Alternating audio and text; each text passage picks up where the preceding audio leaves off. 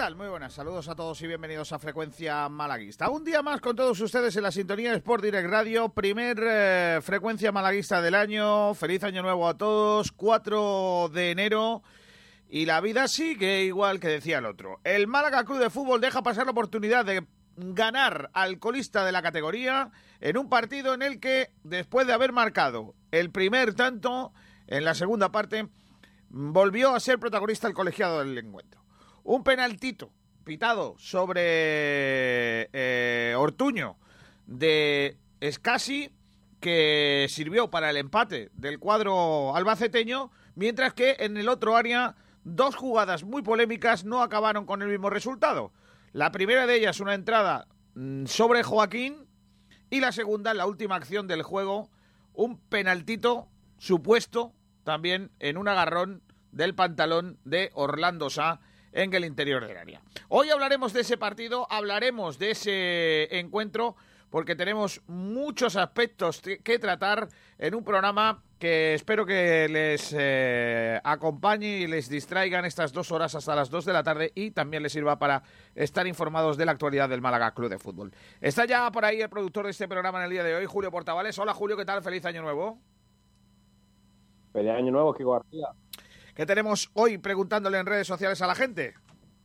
Pues Kiko García, hoy tenemos muchas cosas que contarte porque de hecho vamos a hablar de todo lo que sucedió en el partido de ayer, ese empate en el Carlos Belmonte del Málaga Club de Fútbol y tenemos varios debates. Uno de ellos es el típico debate de qué pareció que, el Málaga, qué te pareció en el partido. Y también preguntamos sobre esa dinámica que lleva que el Málaga solo suma cuatro partidos sin ganar. ¿Te preocupa la mala racha liguera? Es uno de esos debates que ya pueden ir escribiendo por Twitter, pueden escribiendo por YouTube Live, por eh, Facebook. Tenemos varios sitios para que nos comenten esas cosillas. También vamos a hablar del tema del colegiado. En un ratillo estaremos con Fernando Muñoz para ver todo lo que ha pasado, toda esa jugada, para examinarla y la pregunta es clara, ¿crees que el colegiado de Albacete Málaga se equivocó en algunas decisiones? ¿Te parecieron penalti las acciones sobre Orlando y Joaquín? Por último, también tendremos nuestro chumbo y excelencia, Kiko García, que está muy repartido, ¿eh? Ya te lo digo yo, que está bastante repartido en el día de hoy. Vale. Aparte de todo eso, Kiko García, tendremos dos temas de mucho interés que nos van a traer Sergio y Salvi en un ratito. Vale, pues todo eso lo tratamos en el día de hoy. Hola Sergi Ramírez, ¿qué tal? Muy buenas. Hola Kiko, buenas tardes a todos y feliz año. Luego me cuentas la última hora del Málaga de fútbol, cuando entrena y... Poquita cosa, ¿eh? Porque te adelanto que entrenan esta tarde. Bueno, ya está, tú me lo cuentas luego. Luego te lo cuento. Claro, claro, claro. Está también por ahí un grande. Eh, está por ahí ya Salvi Aguilar. Hola Salvi, ¿qué tal? Muy buenas. Muy buenas, chicos, muy buenos compañeros y feliz año a todos. Igualmente. Eh, se une ya también a nuestra retransmisión del día de hoy Miguel Almendral. Hola, Almendrator, ¿qué tal? Muy buenas. ¿Qué tal, Kiko? ¿Qué tal? ¿Cómo estamos? ¿Se te, ha, pasado ya el enfado con el árbitro o cómo va eso? Mm, bueno, eh, se me ha tornado en, en, aceptación. Eh, lo que pita es lo la que fase, La fase de aceptación estás, ¿no? Está en la fase de aceptación, ¿no? Aceptación, sí, he llegado ya hasta ahí, sí. Es que es verdad, es que lo que pita es lo que es, y ya está, eso es así. La pues- única opción que, nos queda no depende de nosotros, ni de Pellicer, ni de los jugadores, ni de tal. Si acaso depende, fíjate, depende quizás algo de, las radios, de los medios de comunicación y, y tal, que denunciemos eh, cuál es la, situación y que hagamos responsable no al árbitro, como decía ayer eh, Aranda, eh, porque no es una cosa puntual de este árbitro, es que es algo que se lleva repitiendo muchas veces y que yo creo que directamente teníamos que pedir el fin del colectivo arbitral. Ya, esto se tiene que acabar. O sea, si yo puedo jugar al FIFA y no me quejo de las reglas del FIFA, que es un videojuego y lo hace toda una máquina, Bien, pues sustituyamos ya por fin a las personas por máquinas, dado que las personas actúan con tan mala fe. Las máquinas no tienen mala fe. No, las máquinas. depende. No, no, las máquinas no. Como tienen- las programas, ¿no? No, no, las máquinas, las máquinas en sí, las máquinas en sí se supone que no tienen mala fe. Yo claro, es que no tienen mala fe. Es Claro. como las programas. Entonces, es como lo del bar. El bar es una herramienta maravillosa. ¿Qué falla?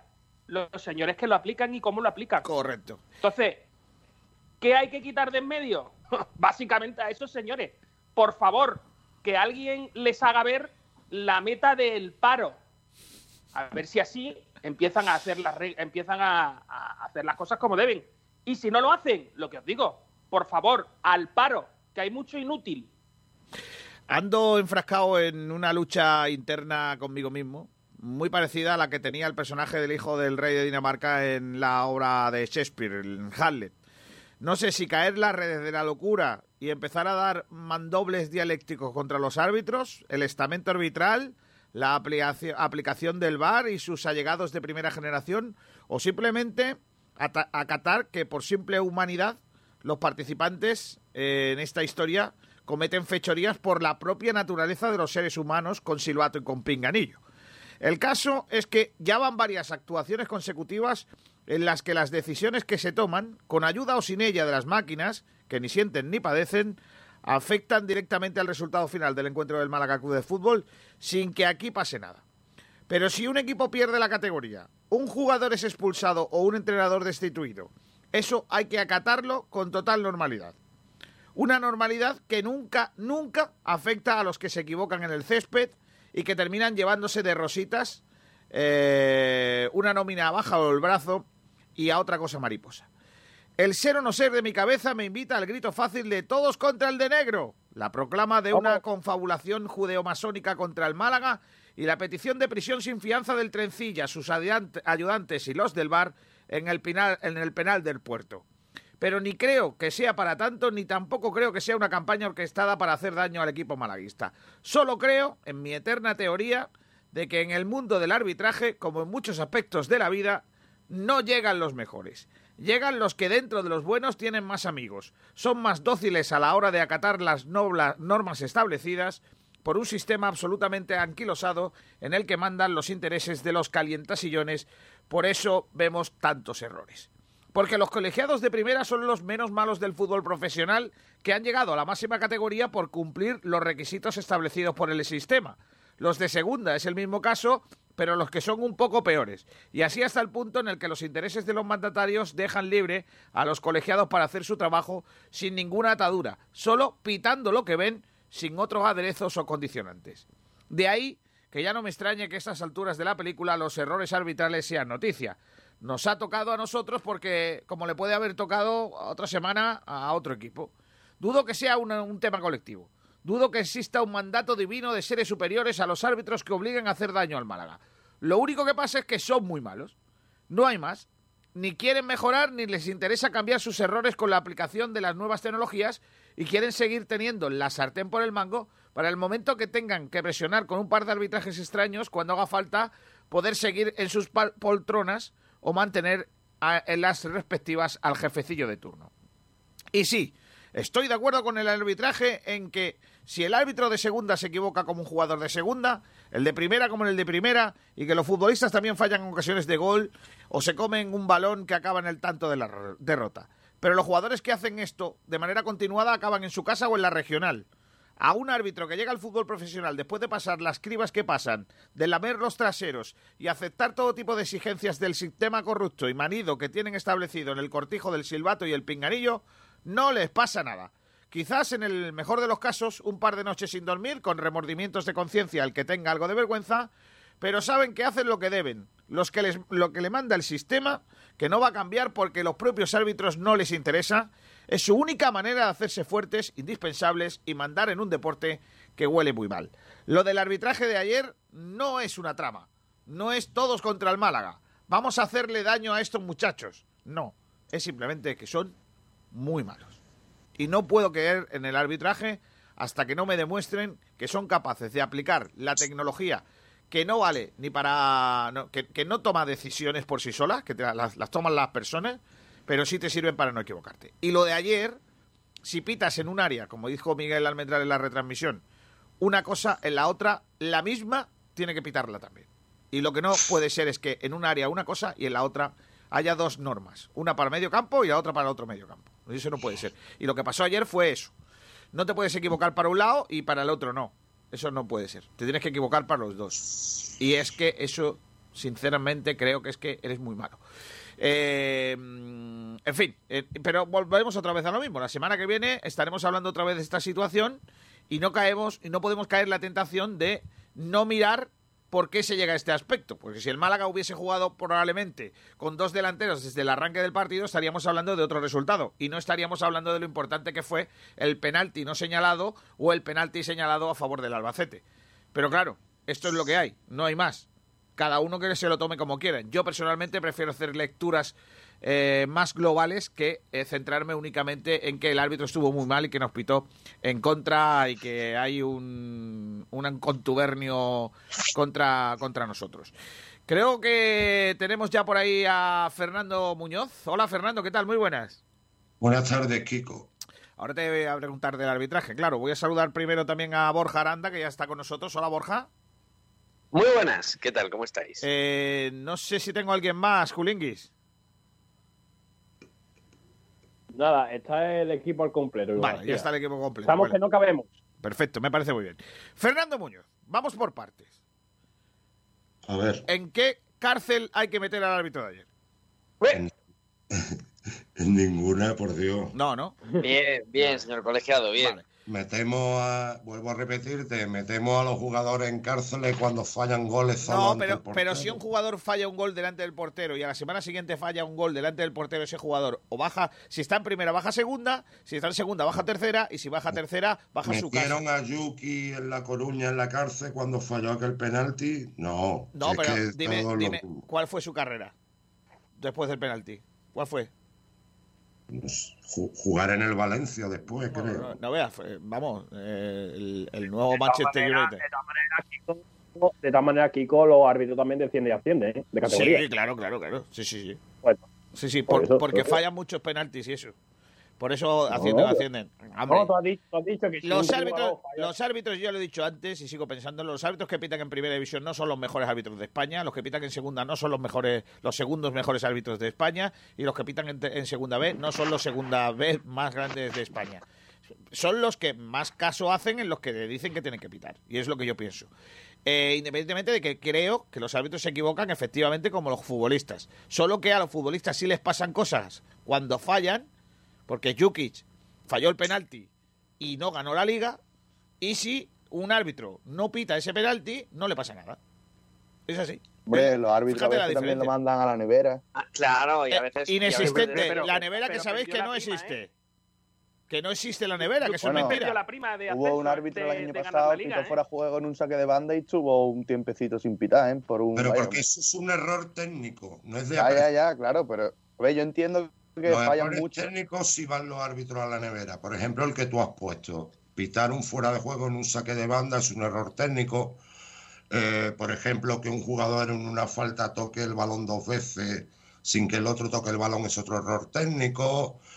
Que, no sé, hay... Error hay- técnico, error técnico es la manera de decir que no se sabe la regla, ¿no? Básicamente. Claro, claro. Claro. Digo que error, técnico es la manera de decir que no se saben, que no se Efectivamente, saben que se yo, comete una yo infracción. Ahora, no pitar un penalti o no ver un fuera de juego es un error de apreciación. Es lo que hay que diferenciar. Sí, sí. La apreciación con el error técnico. ya me que vas ahí a empezar a- Un error técnico va un árbitro a la nevera seguro. Fernando, que no me van, que no me metas la, que no me manda, que no me vendas la burra. Que cuando un árbitro se equivoca no pasa nada en este país. No pasa nada. Y en este país no, ni en el mundo. No pasa nada. Los propios árbitros os tapáis. En lugar de pedir responsabilidades. Que, lo de ayer no fue tan grave a lo mejor para, para hacer este debate que estamos haciendo. Pero sí creo que es un poco el ejemplo de lo que pasa. Aquí, en este país, se equivoca un árbitro y no pasa nada. Es que no pasa nada. A este árbitro de ayer no le va a pasar nada. Y lo hará la semana que viene y tampoco le pasará nada. Y lo hará la siguiente y no le pasará nada. Y cuando baje de categoría de segunda a segunda B, será porque el futbolista, el jugador, el, hombre ya no est- esté tieso o haya otro al que haya que ayudar más que a él de su provincia o de su comunidad autónoma. No hay más historia. Lo que pasa es que, claro, esto es, eh, así está hecha la movida y así no las tenemos que tragar, pero yo, yo la... Pero no la tenemos que tragar, ¿por qué? Porque, Yo justo acabo el mensaje de- del rey y estuve pensando, árbitros sí, árbitros no. O sea, ¿realmente necesitamos los árbitros, tenerlos o no tenerlos? Fue el debate que hubo en mi casa. Y yo creo que en todas las casas. Eh, vamos a ir por partes. Venga, el penalti que pita a favor del Albacete. ¿Es penalti o no es penalti? Fernando. Para mí es penalti. Se produce. eh, es casi deja la pierna izquierda arrastrada atrás, contacta con el futbolista, lo derriba y penalti. No. Para mí, para mí, yo lo dije ayer, es penaltito, para mí se puede pitar, y lo comenté ayer porque está muy listo Ortuño, veterano, ve que casi deja la pierna, y evidentemente Ortuño busca el contacto, pero es que eh, hay contacto, existe, la, la pierna no tiene por qué dejarlas casi en esa postura, en esa posición. Yo lo que critico al árbitro es el siguiente penalti que hay, la siguiente acción que es también igual de tenue, y esa no la pita. Pero para mí, si os pita, si os pita este penalti o nos pita este penalti al Málaga, pues te lo tienes que envainar. Si, si lo ve y lo pita, es penalti. Penaltito, bueno, penaltito, pero lo puede pitar.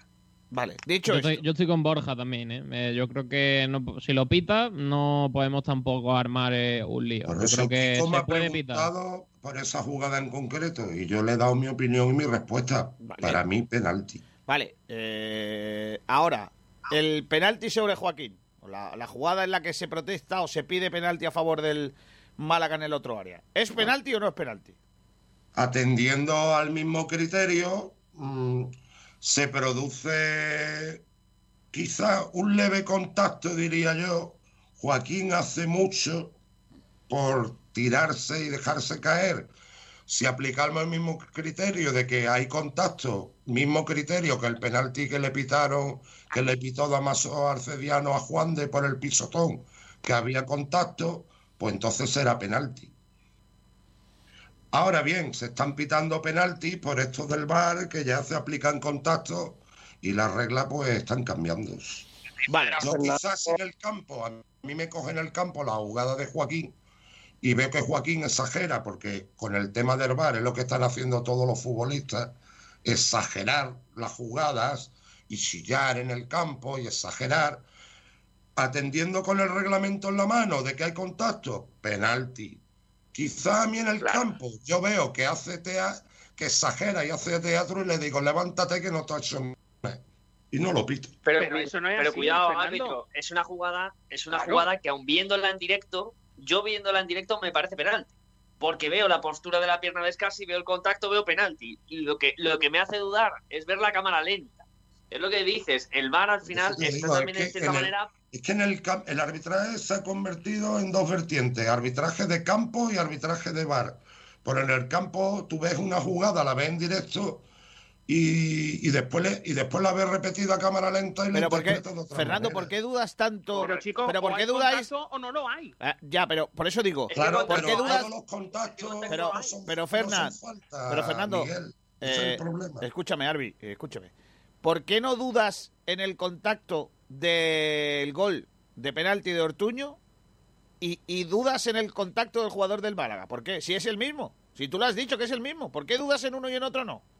No, en el, el mismo no es. ¿eh? El de Scassi es más penalti que el de Joaquín, ¿eh? Para mí. También lo, también lo Yo creo. no estoy de acuerdo porque creo que no estáis mí el de Scassi es evaluando. más penalti que el otro.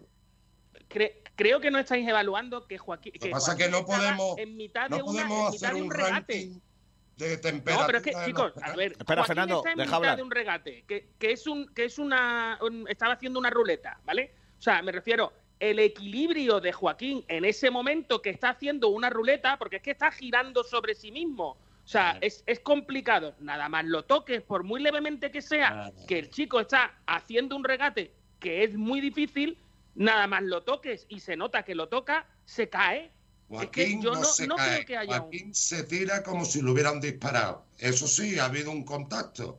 Ahora ahí entra la interpretación arbitral, es siempre hablar de lo mismo y evaluar la intensidad estamos. que tiene. Ya Yo es que estamos lo de con el topicazo. siento, ahí no- estamos, ahí estamos. Ya estamos otra vez con el topicazo de interpretación. ¿Pero por qué interpretación? ¿O es penalti o no es penalti? Aquí no hay interpretación que valga. Yo lo que te he preguntado, y me has, par- y me has sido muy directo con el penalti es casi el penalti, tú has dicho que sí. Y en este, siendo parecido o siendo similar, tú dices que no. No, no es similar tampoco, No es ¿eh? Quizá- A que- ver, es que yo, per- perdona, árbitro, que te interrumpa. Es que eh, yo lo que creo que estáis confundiendo es. Yo, por ejemplo, soy de los que pienso que es un mismo tipo de contacto, pero no es igual la falta. Es decir, no es lo mismo la zancadilla de Scassi que el brazo que le mete el jugador del Albacete. Lo que yo digo es que si el árbitro es tan civilino de que con un mínimo contacto que haya en el área es penalti uno, debe de ser penalti otro. Pero la acción no es igual. La acción es mucho, es mucho más vistosa la de la de Scassi, a pesar de que, repito, para mí son penaltitos los dos. Yo, mi criterio es que si pitas uno, pitas el otro, aunque sean distintos, aunque sea uno una zancadilla y el otro con brazo. Pero estoy de acuerdo con el colegiado, no son acciones iguales y sí que es verdad que para mí la de Scassi, aparte en directo, es mucho más clara. Yo cuando la vi en directo y estabas narrando tú, Kiko, yo vi penalti. Yo vi penalti. Tuve más dudas cuando la vi repetida y ya vi a cámara lenta que el jugador pasa la bola, deja un poco la pierna, etcétera, etcétera. Es lo que dice el, co- el colegiado. Pero chicos, que está haciendo un regate, que tenéis que meterlo en su contexto. Que no es voy andando recto y me meten el pie. Es estoy haciendo un regate, que por cierto es bastante difícil. Estoy eh, con el centro de gravedad girado, o sea, no está en el mismo sitio y el, el mismo golpe no es, no es necesaria la misma fuerza para tirar a alguien que está girando que para tirar a alguien que está de pie y, pero- y- y pero, normal. Miguel, ahí, ahí entramos, ahí entramos en lo de siempre, que es la interpretación del árbitro de que el contacto Pero es que si un árbitro de arriba- de segunda división no sabe lo que está viendo, evidentemente no está capacitado para pitar. Si él no sabe lo que Sí. está viendo, y Se que el jugador los está en ese árbitros momento girando, Miguel.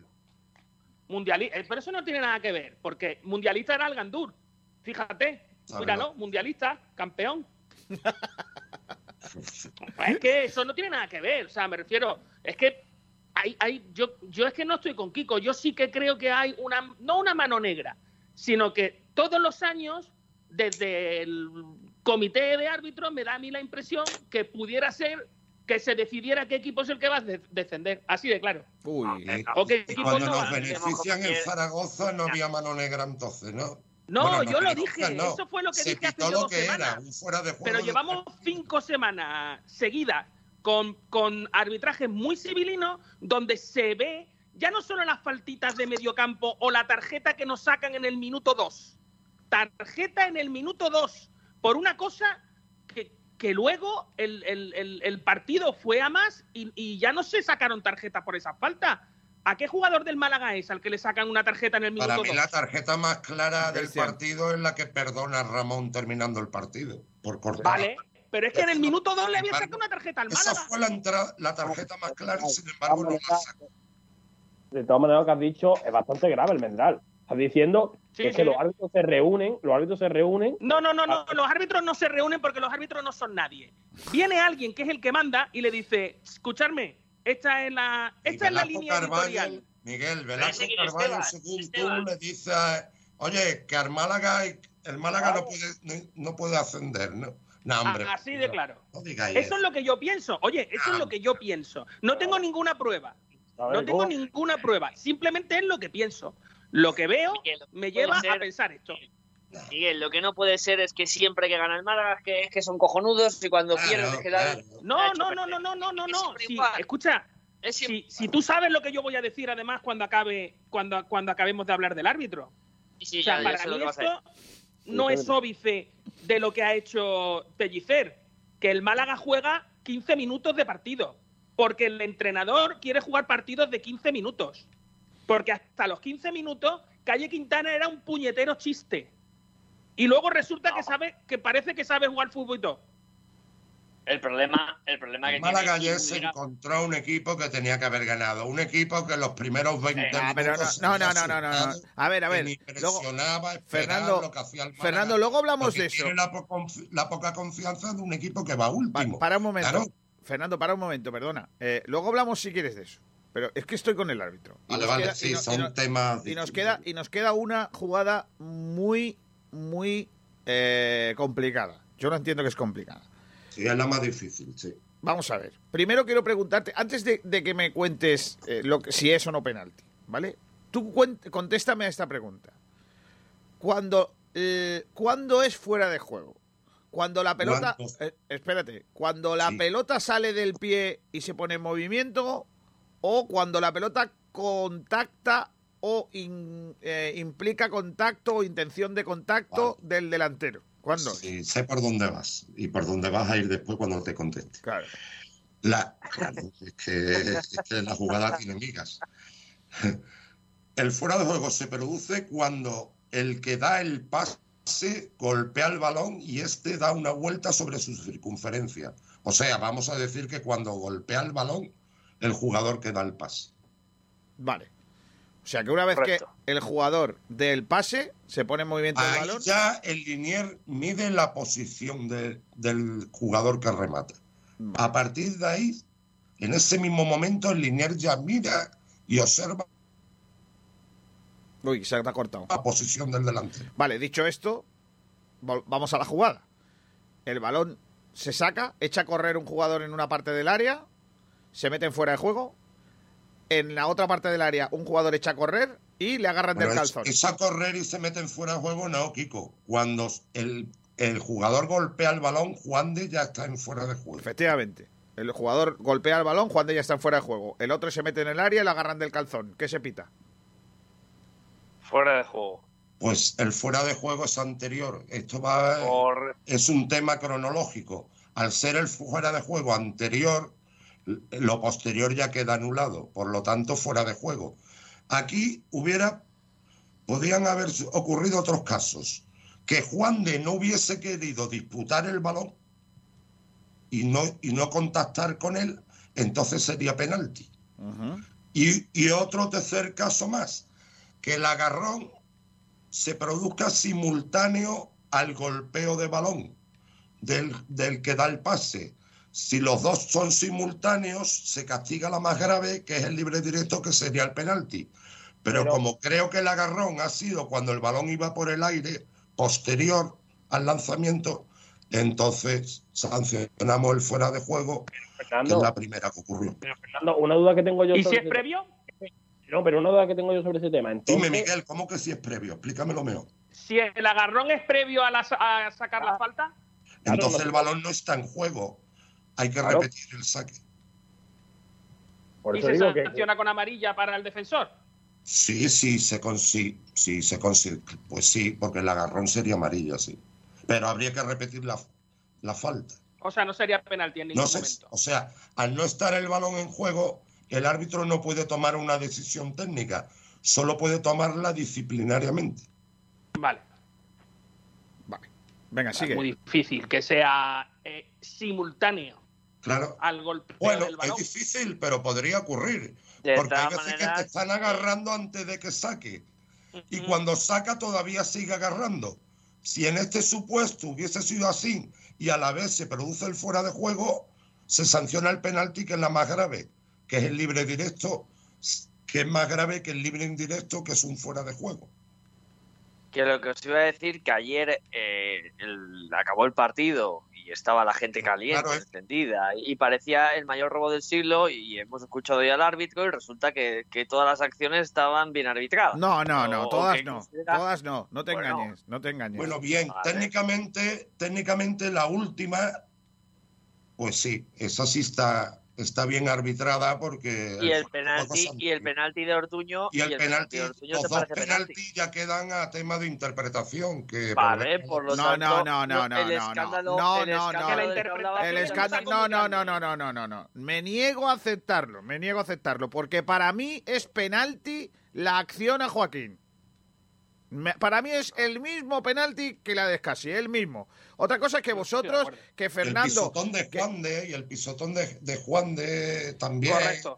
Eh, eh, eh, son jugadas también similares en ese aspecto de que a lo mejor los contactos no son suficientes, pero hay contacto. Pues nada, pues entonces penalti, claro. Claro, pero, claro, todos los contactos serían faltas. Es que, de todas maneras, Fernando. el fútbol no sería el fútbol sería otro deporte que habría una mezcla entre fútbol y baloncesto. No, o a lo mejor, o a lo mejor sería un deporte más serio de lo que es ahora. Pero habría que cambiar, cambiaría todo, Kiko. bueno, pues eh, si hay que cambiarlo para que haya justicia, si haya del fútbol de hace tres años. Me da igual, pero si hay que cambiarlo. Otra vez, eh, insisto, si hay que cambiarlo para que haya justicia, que lo cambiemos. En los deportes, cuando alguien se equivoca o se hacen cosas mal, se toman medidas para que no pase más. En el fútbol no. En el fútbol, cuando un tío se equivoca, es error, error humano. Es una apreciación. No, mire usted. ¿Se está usted equivocando por qué? ¿Porque no está la clara la ley? No, pues vamos a aclararla. Pero no, eso no, eso no, eso no lo quiere hacer el establecimiento, lo que está establecido, el Star System. No lo quiere cambiar, porque quiere seguir siendo amo de, su, de, lo que está pasando. El establishment del, fútbol. Claro, claro, o sea, esto es así. Hay un señor, que tú has dicho antes el nombre, que yo ahora no, no me acuerdo, hay un señor que está en su despacho sentado y dice, eh, ¿quién me interesa que gane? Fulanito. pues, voy a mandar, pues voy a mandar a este árbitro. De que los árbitros fallen a que digan el Málaga no, no es que yo no, creo, yo no creo es que recuerda, es que yo no creo eso. antes ha habido un político que lo ha visitado. Es que yo no creo eso. A ver, yo no creo eso. Yo, a ver, yo, yo os digo, Fernando, Julito, Julito, déjame decirte una cosa, Julio. Yo he visto a un presidente de un club llamar a un delegado del colegio de árbitros y decirle, mándame a un árbitro bueno. Yo eso lo he visto. Lo he visto con mis ojos y lo he escuchado con mis oídos. Yo lo he escuchado y lo he visto. Otra cosa es que... pero Julio, Julio, Julio, déjame terminar, déjame terminar, Julio. Eh, otra cosa es que luego cuando le mande el árbitro, eh, se lo mande bueno, malo, regular. ¿Vale? Pues no yo ahí no entro. Pero no me extrañaría nada que en el fútbol profesional el presidente X, el presidente Y, el, el, político, el político H, coja el teléfono y diga, oye, tío, que nos hace falta un par de arbitrajes. Mándame árbitro bueno. Que yo no te digo que, que le diga que, vaya a robar. No digo eso. Manda, mándame árbitro bueno. Es coger el teléfono, el delegado, y decirle, oye, te voy a mandar al Madrid no sé qué, o al Celta no sé cuántos. Eh, que ya sabes tú que hace falta tal. Y ya está, si no hace falta mañar partidos, si no hace falta mañarlos, si no hace falta. Ahora, yo que te digo, que para evitar eso, para que evitar que gente mal pensada como yo, o de Miguel Almendral, o eh, como yo, correcto. Claro, o como Miguel Almendral, que somos así de malos pensados eh, y que somos mala gente, para evitarlo, cuanto menos tenga que ver él, me ha parecido a mí del árbitro, o el de yo creo que, mejor. Lo peor es que hay una cosa que se llama VAR y no se aplica bien. Ese es el problema. Porque los árbitros lo tienen muy fácil ahora. Ayer, ayer se pita un penalti de Scassi sobre Ortuño, en el que no hay ningún tipo de duda y se pita penalti. Y en el otro ni se aplica el VAR. Es que ni se aplica. chicos, a, implicar, eh, Sí, el, el VAR sí entra, porque el VAR entra a todas las jugadas. pero hay una cosa que hay que tener en cuenta, Kiko, que hay contacto en las dos jugadas. Y el árbitro ha visto las dos, o sea, él ve las dos jugadas y está ya en su decisión de decidir si es suficiente para mirar penalti o no. Él cree que no es penalti. El VAR nunca, nunca le va a contradecir si hay, si hay un contacto el bar le dice, le ha dado la pierna el, del árbitro. El del le puede decir, no es penal. El del bar le puede decir al árbitro central, oye, que había contacto. Dice, sí, sí, lo he visto, lo he visto. Ah, vale, pues entonces ya está, decide tú. Claro. Pero no digáis que el bar no entra, porque el bar ha entrado en todas las. A ver, Julito, yo te hago una pregunta. ¿La liga qué es? Es una empresa. Claro. ¿Los clubes qué son? Son empresas. Claro. Bien, entonces aquí de qué estamos hablando? De dinero, de beneficios. yo prefiero hablar de fútbol. no, no, no, no, no. El fútbol es a lo que se supone que se dedican. Pero esto es un espectáculo. Hay televisiones por medio. Si un equipo tiene. Porque si estuviéramos hablando de equidad y de justicia, 20 equipos en primera división cobrarían todos lo mismo. Pero no cobran lo mismo. Unos cobran más y otros cobran menos con respecto la misma a cuántos la audiencia que puede dar el Barça la que puede dar no, el Málaga. Es lo mismo. Son 20 equipos en primera y 22 en segunda. Pero ¿Las leyes son las mismas para todos? Que de otro. ¿Cómo que no? En la vida. Pero vamos a ver. por favor, o sea, yo estoy hablando de justicia y de leyes, porque ustedes me están hablando de justicia y de leyes. ¿Son las mismas leyes para unos que para otros? Sí, para vender una empresa es lo que produce también, ¿eh? Pero por eso estoy hablando, que esto es una empresa, que la liga es una empresa y que no sé por qué os parece tan rarísimo de entender que igual que las televisiones paguen más a unas que a otras, pues a lo mejor a unos clubes les pitan distinto que a otros, porque esto sigue siendo una empresa igual. Claro, pero la empresa, la empresa lo que tiene en común es, es decir, lo que se, lo que le da a la liga, lo que da a la televisión es dinero, es monetario. Lo que hace claro, y con eso ellos compran jugadores con los que se juega mejor o peor y dependiendo de la posición que ocupan en la liga, al año siguiente tienen otra vez más dinero o menos. Pero es que el árbitro, el árbitro teóricamente no tiene que ser una cuestión monetaria. ¿Cómo que no? claro que no. Si yo te estoy ayudando a ti, si yo te estoy ayudando a ti dándote más dinero para que tú compres a un mejor jugador que suponga que te puedas clasificar mejor, también puedo hacer otras gestiones para que tú tengas un partido más fácil y que te puedas clasificar mejor. Estás diciendo entonces que los árbitros se compran. Correcto. No, no, no, no, no. Estoy diciendo que, los árbitros podrían comprarse. Pudiera ser que se compraran. Presuntamente cabe la posibilidad de que eso ocurra. Punto. Vale. Eh, sí, sí, Salvi, termina, termina. No, que hemos pasado de tres fallos en un partido a luego uno que sí era penalti, el otro dudoso y el otro no era, a los árbitros no, se yo, simplemente... Salvi, pero es que esa es la única presión, esa es la única presión que yo creo que nosotros podemos hacer. Miguel, si una. yo entiendo que lo denunciemos y que eh, hay fallo en el partido, pero de ahí a decir que el estamento arbitral eh, de la yo liga. tiro por ahí y luego ellos que hagan lo que crean que tienen que hacer, que es pitar correctamente. Si ellos pitan correctamente, lo, han, lo ha dicho antes Kiko, si ellos pitan correctamente, a mí cómo se me va a ocurrir esto, hombre. La vida. Si un árbitro estuviese comprado, que yo no veo el caso, que no es el caso, pero te voy a poner el ejemplo ¿no se destaparía en, la señalización de un penalti en fuera de juego? Sí. No, es mucho más si pitar a favor de un equipo es muy fácil sin que nadie lo note. Sí, tú pitas tres, tú pitas tres faltas al borde del área de estas dudosas. Todos los equipos tienen dos o tres grandes lanzadores y alguna la va a meter y ya, ya está, ya has decantado el partido. Sí, o hace dos expulsiones, o hace una expulsión, o hace no sé qué con varias amarillas o lo que sea. Estoy de acuerdo contigo que no hace falta pitar un penalti o no quitarlo. Y, Pero... y nadie se da cuenta, eso pasa desapercibido. A no ser de una persona que verdaderamente entienda de arbitraje.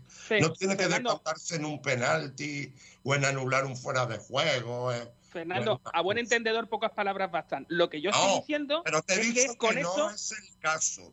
Ya, yo lo que estoy diciendo es que con esto, con, esto que yo digo. la comparación de que siempre decir que los árbitros se han comprado cuando hay jugadas de penalti o hay jugadas. No, no, no, no, no, no, no, no, no. Es por las cuatro semanas seguidas. Cuatro semanas seguidas. Donde el Málaga estaba en una posición y ahora está en otra. Que es verdad que, que, luego lo hablaremos, el equipo ha contribuido muchísimo a eso. Pero que es que además de eso ocurre pues que ahora otros equipos estarán mucho más tranquilos sabiendo que pueden subir. O sea, yo entiendo, por ejemplo, que, eh, no lo sé, eh, para el español sería una debacle horrible quedarse en segunda división. O sea, económicamente sería horrible.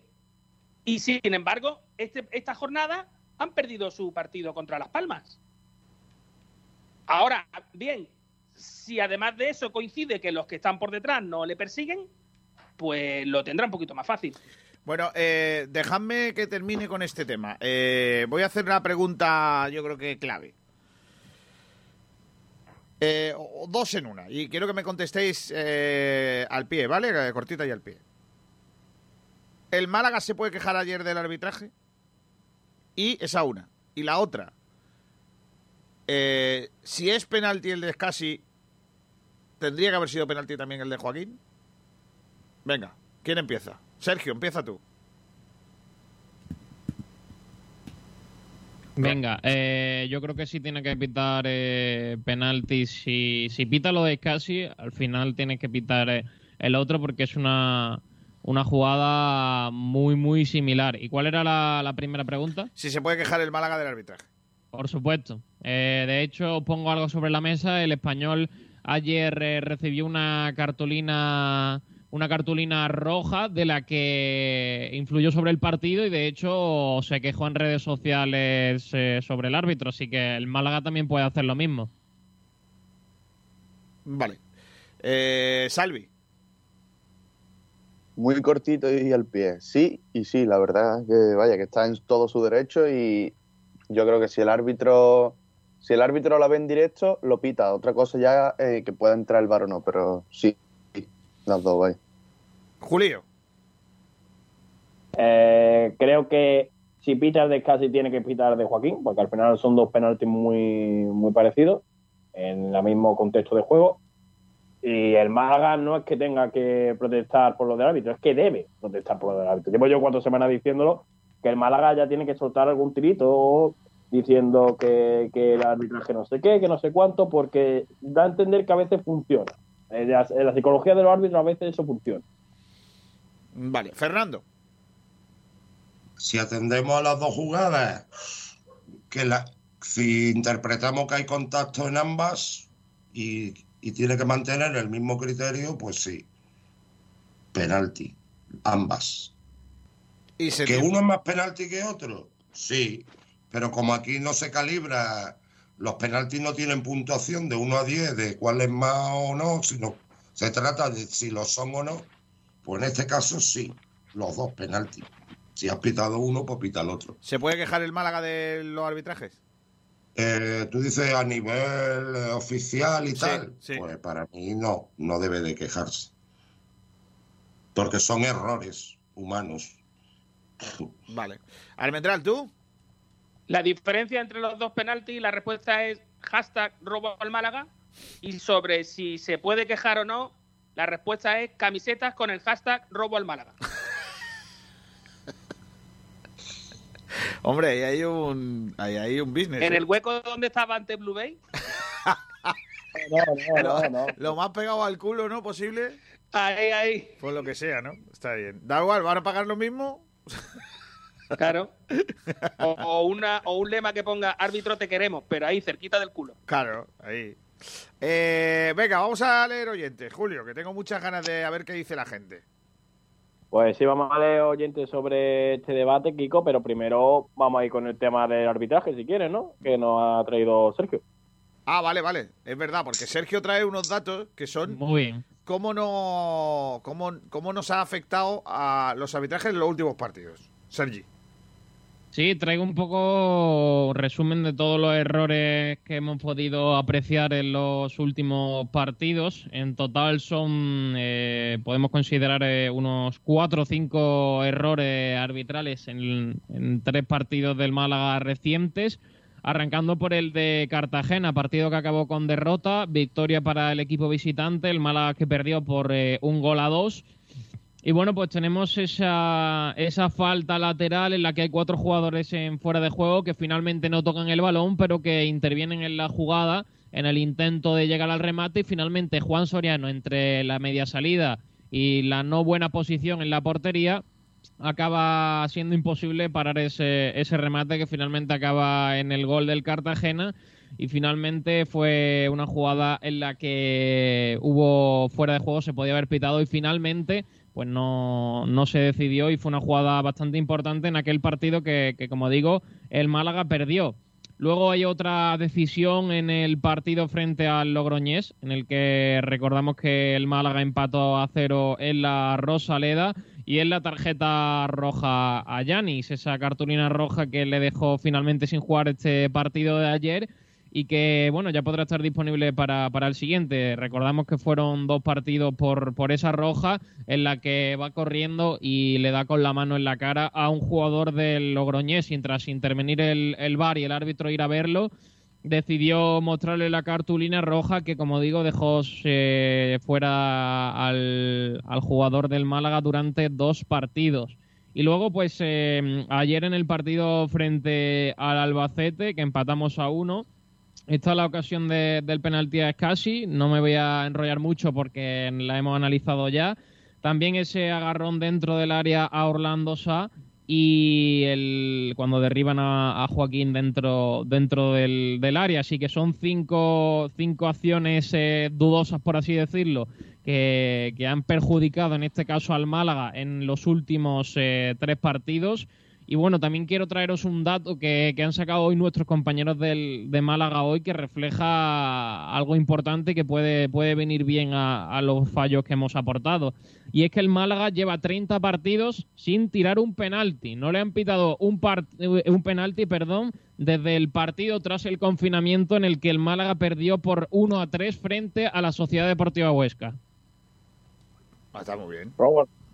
Así, así, no hay día, así no hay lío por quien lo tira. Claro, claro. Claro.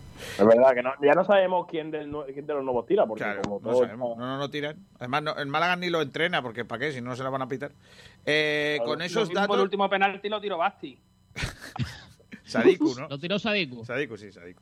Eh, iba a decir que, que con estos datos yo creo que si el Málaga sí debería hacer una queja, ¿eh? porque no es normal los arbitrajes que está teniendo. No es normal. Bueno, sí es normal que son muy malos los árbitros, pero bueno. Sí, se ha quejado el español por una cartulina roja. Claro. Pero, no, pero según Miguel Almendral, según Miguel Almendral, eso lo hacen para ocultar que quieren favorecer a Nada, nada. Eh, no, no, porque el, español actúa, actúa como si la liga fuera suya el miércoles en la Copa tenemos un amigo vuestro. ¡No! No, no, no. No, hombre, no. Juan Luis vuelve a Málaga. no, Juan Lu no, Juan Lu. Juan Lu Pulido. Juan Lu Pulido. Madre mía. Ah, el único Juan Lu bueno es Hidalgo. Está claro. Es verdad. Y Juan Luis Guerra también era muy bueno. Uy, los 440. Bueno, Hay bar ya en que llevaba café en el campo de fútbol. Correcto. Es ese. Juan Luis, eh, no, no hay bar todavía, ¿no? Ni idea, ni idea. No, en la Copa no, hasta octavos de final. Claro, porque no, no, le, no les da para montar tanto bar. Entonces vamos a, vamos a ver fútbol en toda su esencia, fútbol del de antes. No, pero yo no me creo eso. A mí me gusta el bar, tío. Lo que no me gusta es cómo lo están aplicando. el bar ha salvado muchos errores graves, muchos goles fuera de juego que se han anulado alguna jugada de claras y manifiestas. Evidentemente el VAR está ayudando a y la relajación que le dan los linieres pero no mientras exista la interpretación arbitral los errores van a seguir existiendo siempre. Es verdad que el juez de línea Fernando, Fernando, no me digas que no le da mucha relajación al linier, saber perfectamente que puede dejar seguir la jugada claro, pero él puede dejar seguir la jugada porque sabe perfectamente que luego se va que luego se va a rearbitrar si hay un fuera de juego. Claro, eh, es más, los jueces de línea deberían de cobrar menos ahora porque porque es que ahora por lo que sea ya tienen menos trabajo. Creo, que son árbitros asistentes. Lo de juez de línea es una reminiscencia que nos queda a nosotros, ¿no? Pero creo que ya se llaman árbitros. Sí, se llaman auxiliares árbitros asistentes, sí, sí, lo veo bien. Eso, son, eso es del FP, ¿no? Para mí para mí el vocablo a utilizar será la palabra linier. El linier, claro. Con lo de linier. para toda la vida. Correcto. Ahora, por ejemplo, en los 80 no se llevaba, pero ahora se lleva mucho en los 90, a partir de los 90, lo de Arby. Arby. Ya, ya es muy común lo de Arby en niño. Ya eso se, se, escucha muy mucho. Típico, muy típico, de eh, el fútbol base. Arby en niño. Arby la hora. Ha caído Arby. Arby en niño. Que se pare. Los cordones ahora, en nuestra época se caía un niño y no pasaba nada. Ahora se cae un niño en el césped y no le pasa nada y está todo el mundo, Alvin niño, Alvin niño, que parece que el niño hay que llevarlo al hospital. lo que pasa. Eso es verdad, es verdad. Ahora, antes te caía y bueno, no pasaba nada. Ahora Arby es niño en cuanto hay un niño tirado en el suelo. Madre mía, hay que parar que se paren las máquinas, que hay un niño tirado. En fin, eh, vamos a leer los oyentes, venga. Pues sí, Kiko, vamos a los oyentes sobre este debate. Recordemos que el debate era que si crees que el colegiado de Albacete Málaga se equivocó en algunas decisiones. ¿Te parecieron penalti las acciones sobre Orlando y Joaquín? Pues tenemos el mensaje de Jesús Martín que nos dice: La de Joaquín creo que se puede pitar. La de Orlando por el tema del fuera de juego me parece más dudoso. Fran dice: Sí, el criterio del árbitro fue horrible. Si pitas penalti de Ortuño, tendrías que haber pitado el de Joaquín Muñoz. El de Orlando Sá era fuera de juego previo decisiones y actuaciones de colegiados así desquician mucho, y no es la primera vez. Pedro Jiménez dice, perjudicó en muchas ocasiones, amarillas sin sentido, penaltis no pitados, etcétera. Pedro Patronus dice, el colegiado es un pestiño, estuvo para meterlo donde yo guardo las patas de centollo que me sobraron en Nochevieja. a la nevera. Me toca bastante el magroño. Y hasta aquí mi análisis navideño. Grande, grande. Qué grande, tío. Alejandro Luque dice, la de Joaquín. Ojo que ha dicho Joaquín, no Joaquín. Claro. La de Joaquín, sí. La de Orlando fue fuera de juego antes. El Rumba dice, ya desde la primera amarilla, el principio del principio dejó claro lo que iba a armar. Es Tenemos que- el de Pedro Jiménez Aragón, no confundir con nuestro Pedro Jiménez, cuidado, que nos adjunta la foto de arroba pollito alejo 25, que era la, la foto que hemos visto ya todo, que ha salido por todo, que lo ha visto todos los aficionados del Málaga, del agarrón a Orlando Sá, mm, señalándolo, viendo cómo el árbitro está cerca de la jugada y viendo el tiempo de descuento que había. Y pone, no es malo o no verlo, es no querer pitarlo. Nos pitan de manera premeditada en nuestra contra. Llevamos cuatro partidos igual. Molestamos si estamos cerca de playoff. Ahora sí se pitan los fuera de juego posicionales. Nos deja esas dos preguntas ahí en el aire. Menos con cuatro. Con cuatro se aplica la regla de Dortmund. Claro que sí. Y Miguel Ángel Parrón dice, el Málaga debería de hacer algo ya ante la Liga y la Federación. Retirarse. No puede ser, correcto, no puede ser que no le hayan pitado ni un penalti a favor y sí muchos en contra. Es lamentable lo que están haciendo el Málaga al Málaga los árbitros. Yo tengo una teoría que es que los árbitros son como los roscos de Reyes con nata, muy malos. No, no vaya por ahí. No, hombre, no. Sí. Hay de todo, Innecesario, ¿no? Kiko, en todas las profesiones, Hombre, claro. incluso en la de árbitro, si lo podemos calificar como una profesión, Sí, hombre.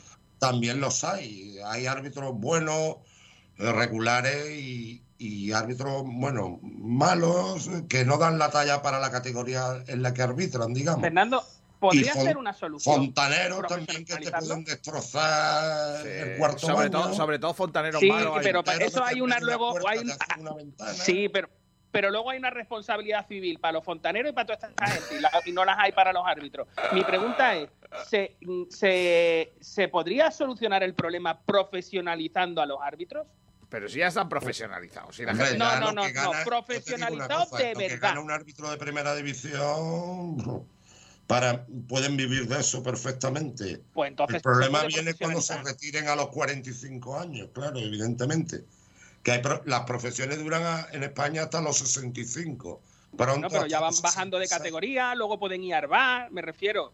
Pero no al de los jubilados, sino al, de, al otro. Al A de- mí me De gustaría- se producen ascenso y descenso todos los años. El problema es que no siempre, digo no siempre, porque a veces sí, no ascienden los mejores ni bajan los peores, evidentemente. Pero, por ejemplo, mira, en Estados Unidos, en el deporte profesional, los árbitros no son tres de Canarias, dos de no sé qué por coeficiente ni nada de eso. Son los mejores. ¿Por qué aquí en el, en el arbitraje normal, por qué no es así? ¿Por qué no Porque pitan, Kiko, ¿por porque qué no pitan los mejores? ¿Por qué no pitan los mejores? ¿Por qué? ¿Por No, qué? pero Kiko, Kiko, te voy a responder porque co- como hay gente como tú y como Almendral que son mal pensados y se creen que porque un árbitro sea de una área específica va a pitar a favor o en contra de un determinado equipo. No, Porque hay mal- porque ahí, No, pero ahí está no el problema. Porque, porque ahí está el problema. Ahí está el problema. Porque entendemos que los árbitros que han llegado no han llegado los mejores. Si, Eh, si pitasen los mejores árbitros, sea de donde sea, yo no lo podría criticar. El problema es que no pita el mejor árbitro. No Pero pita no es el más mejor manipulación árbitro. si coloca un árbitro por criterio de, de la- del comité que por criterio objetivo, pienso yo.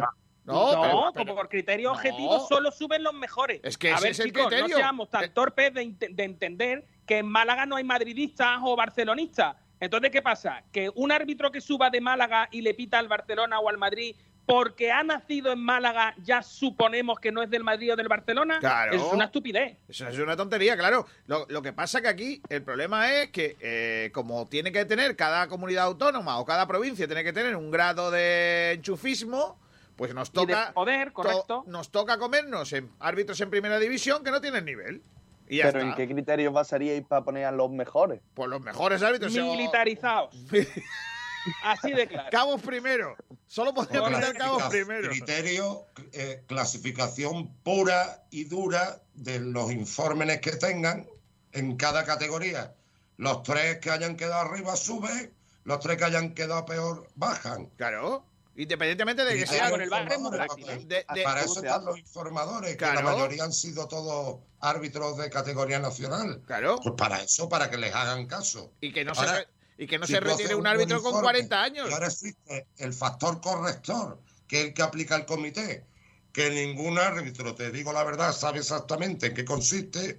Ellos meten dificultad de partido, no sé qué, no- y ahí es donde después el comité maniobra y resta puntos o les da a Reordena. otro que está en mitad de tabla. Claro, reordena. Claro, Claro. El, el comité ahí es donde mete. Es como lo- en las oposiciones en los pueblecillos, que donde se cargan a la gente en el psicológico. Que viene el Y es psicólogo de turno cuando, y le dan y la ahí es cuando, por ejemplo, dicen, uy, a uno de Santander no voy a ascender, que ya hay dos en primera. Voy a ascender a uno de Albacete que no, que no tiene, por ejemplo. Claro. Estamos en eso, si es que. Pero eso no va a pasar, porque. porque Ese factor corrector Ah, que eh, se guarda el que- comité. el factor corrector que es a lo que, lo que le llamáis en el arbitraje lo de apreciaciones. Lo mismo, que es. eh, eso, yo me equivoco, de partido, me si equivoco, no me equivoco, penalti, pero como si es un pitado, factor, claro, claro, un factor corrector que es pito lo que me da la gana y si me Bueno. equivoco digo, oye, que es que he sido un, un error, ha sido un error de apreciación.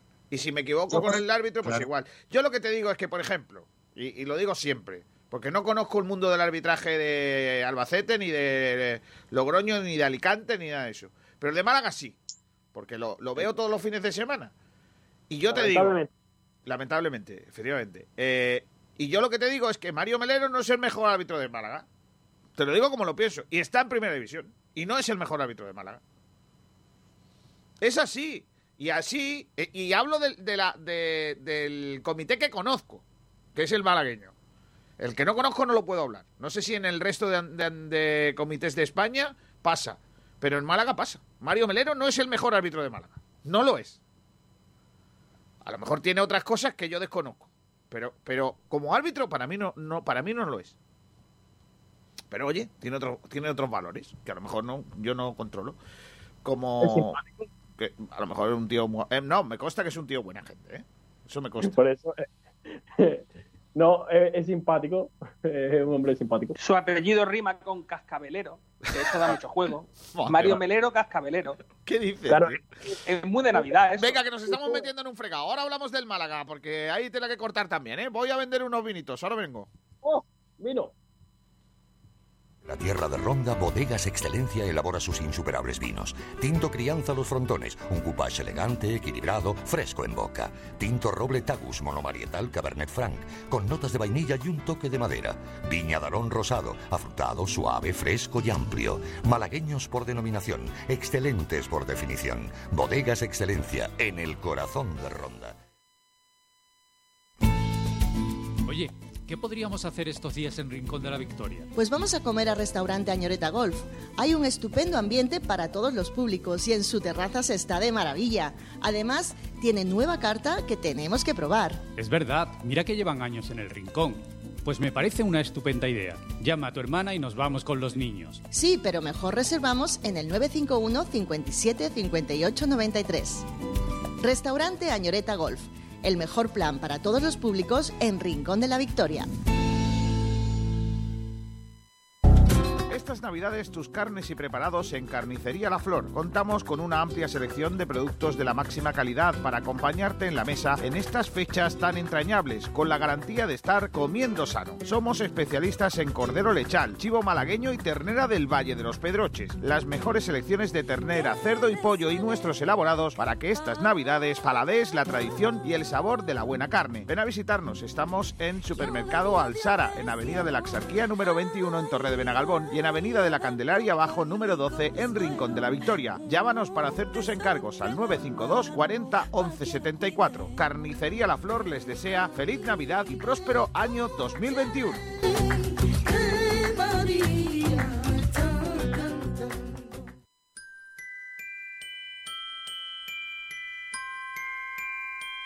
En estas fechas tan especiales, en ImoSuisse queremos seguir haciendo realidad sus deseos. Nos encanta unir hogares y familias, felicidad y emoción, amor y alegría. 30 años vendiendo ilusiones. Les acompañamos y asesoramos en todos los pasos a seguir en la compra, venta y alquiler de su propiedad, porque queremos hacer realidad sus sueños. Le ofrecemos la tranquilidad y profesionalidad de nuestros más de 30 años. ImoSuisse está reconocida en el sector inmobiliario por su honestidad, transparencia, discreción y su especial atención al cliente. ImoSuisse está en Avenida del Mediterráneo 182, Rincón de la Victoria. ImoSuisse, 30 años, vendiendo ilusiones, les desea felices fiestas.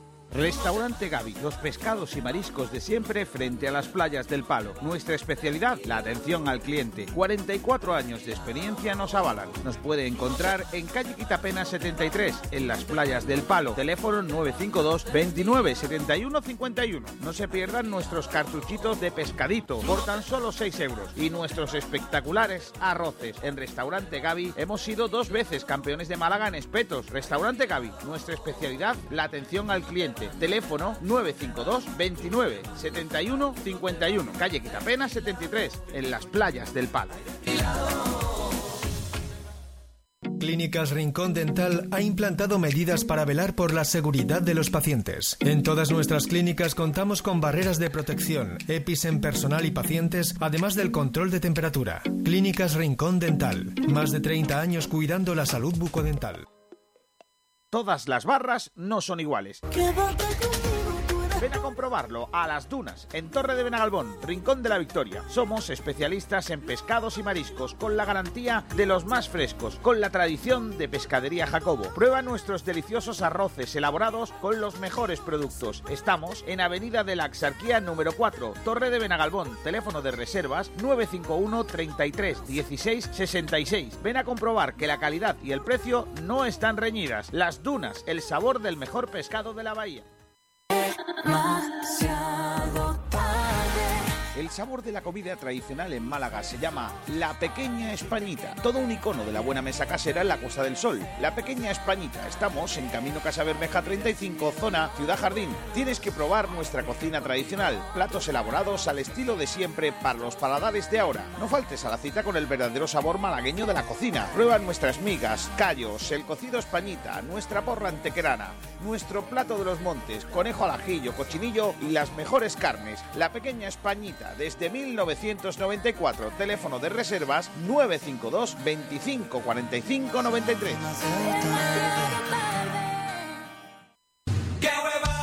Porque esta temporada va a ser complicada. No un huevo que se echa a freír. Porque cada partido saldremos a comernos al rival con humildad. Que yo comía patatas fritas con huevo en mi despacho. Échale huevos. Vive con Sport Direct Radio en el 89.1 de FM y en sportdirectradio.es todos los partidos del Málaga Club de Fútbol. Porque tiene unos huevos muy grandes. Sport Direct Radio, otra forma de hacer deporte.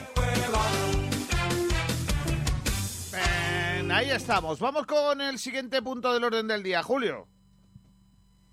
Pues sí, vamos con el siguiente punto porque vamos a entrar al debate ya importante que García, que es ¿qué te pareció el partido del Málaga ante el Albacete? Mamma mía.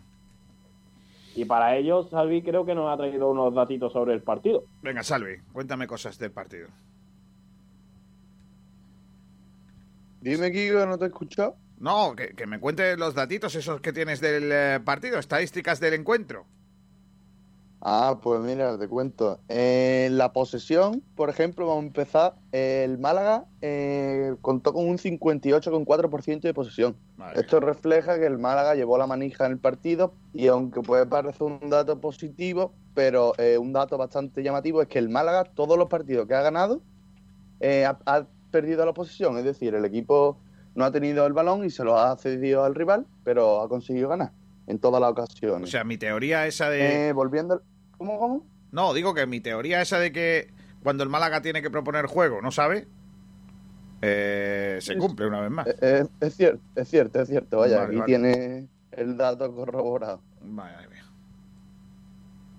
Un poco, un poco feo, pero bueno. Eh, en los tiros, el Málaga eh, pues tiró un total de 11 veces, mientras que el Albacete 6. Aquí también se refleja eh, la superioridad del Málaga, que viendo la clasificación, eh, pues normal, porque el Albacete es el colista, aunque los tiros a puerta eh, pues se iguala un poco más la estadística con tres tiros para el, Ba- el Albacete y cuatro para el Málaga. El famoso colegiado que del tanto hemos hablado hoy mostró una amarilla para los locales y dos para los visitantes y el partido un total de cinco cornes, cuatro para el Málaga y tan solo uno por el Albacete. Eh, el partido pues fue un duro tropiezo para, para los de Pellicer porque visitaba el campo del colista y no pasó del empate. Eh, es verdad que eh, pues quizá podemos decir que el Málaga mereció más, pero bueno, eh, no pasó del empate y, y tan solo un punto nos, nos hemos traído para Málaga.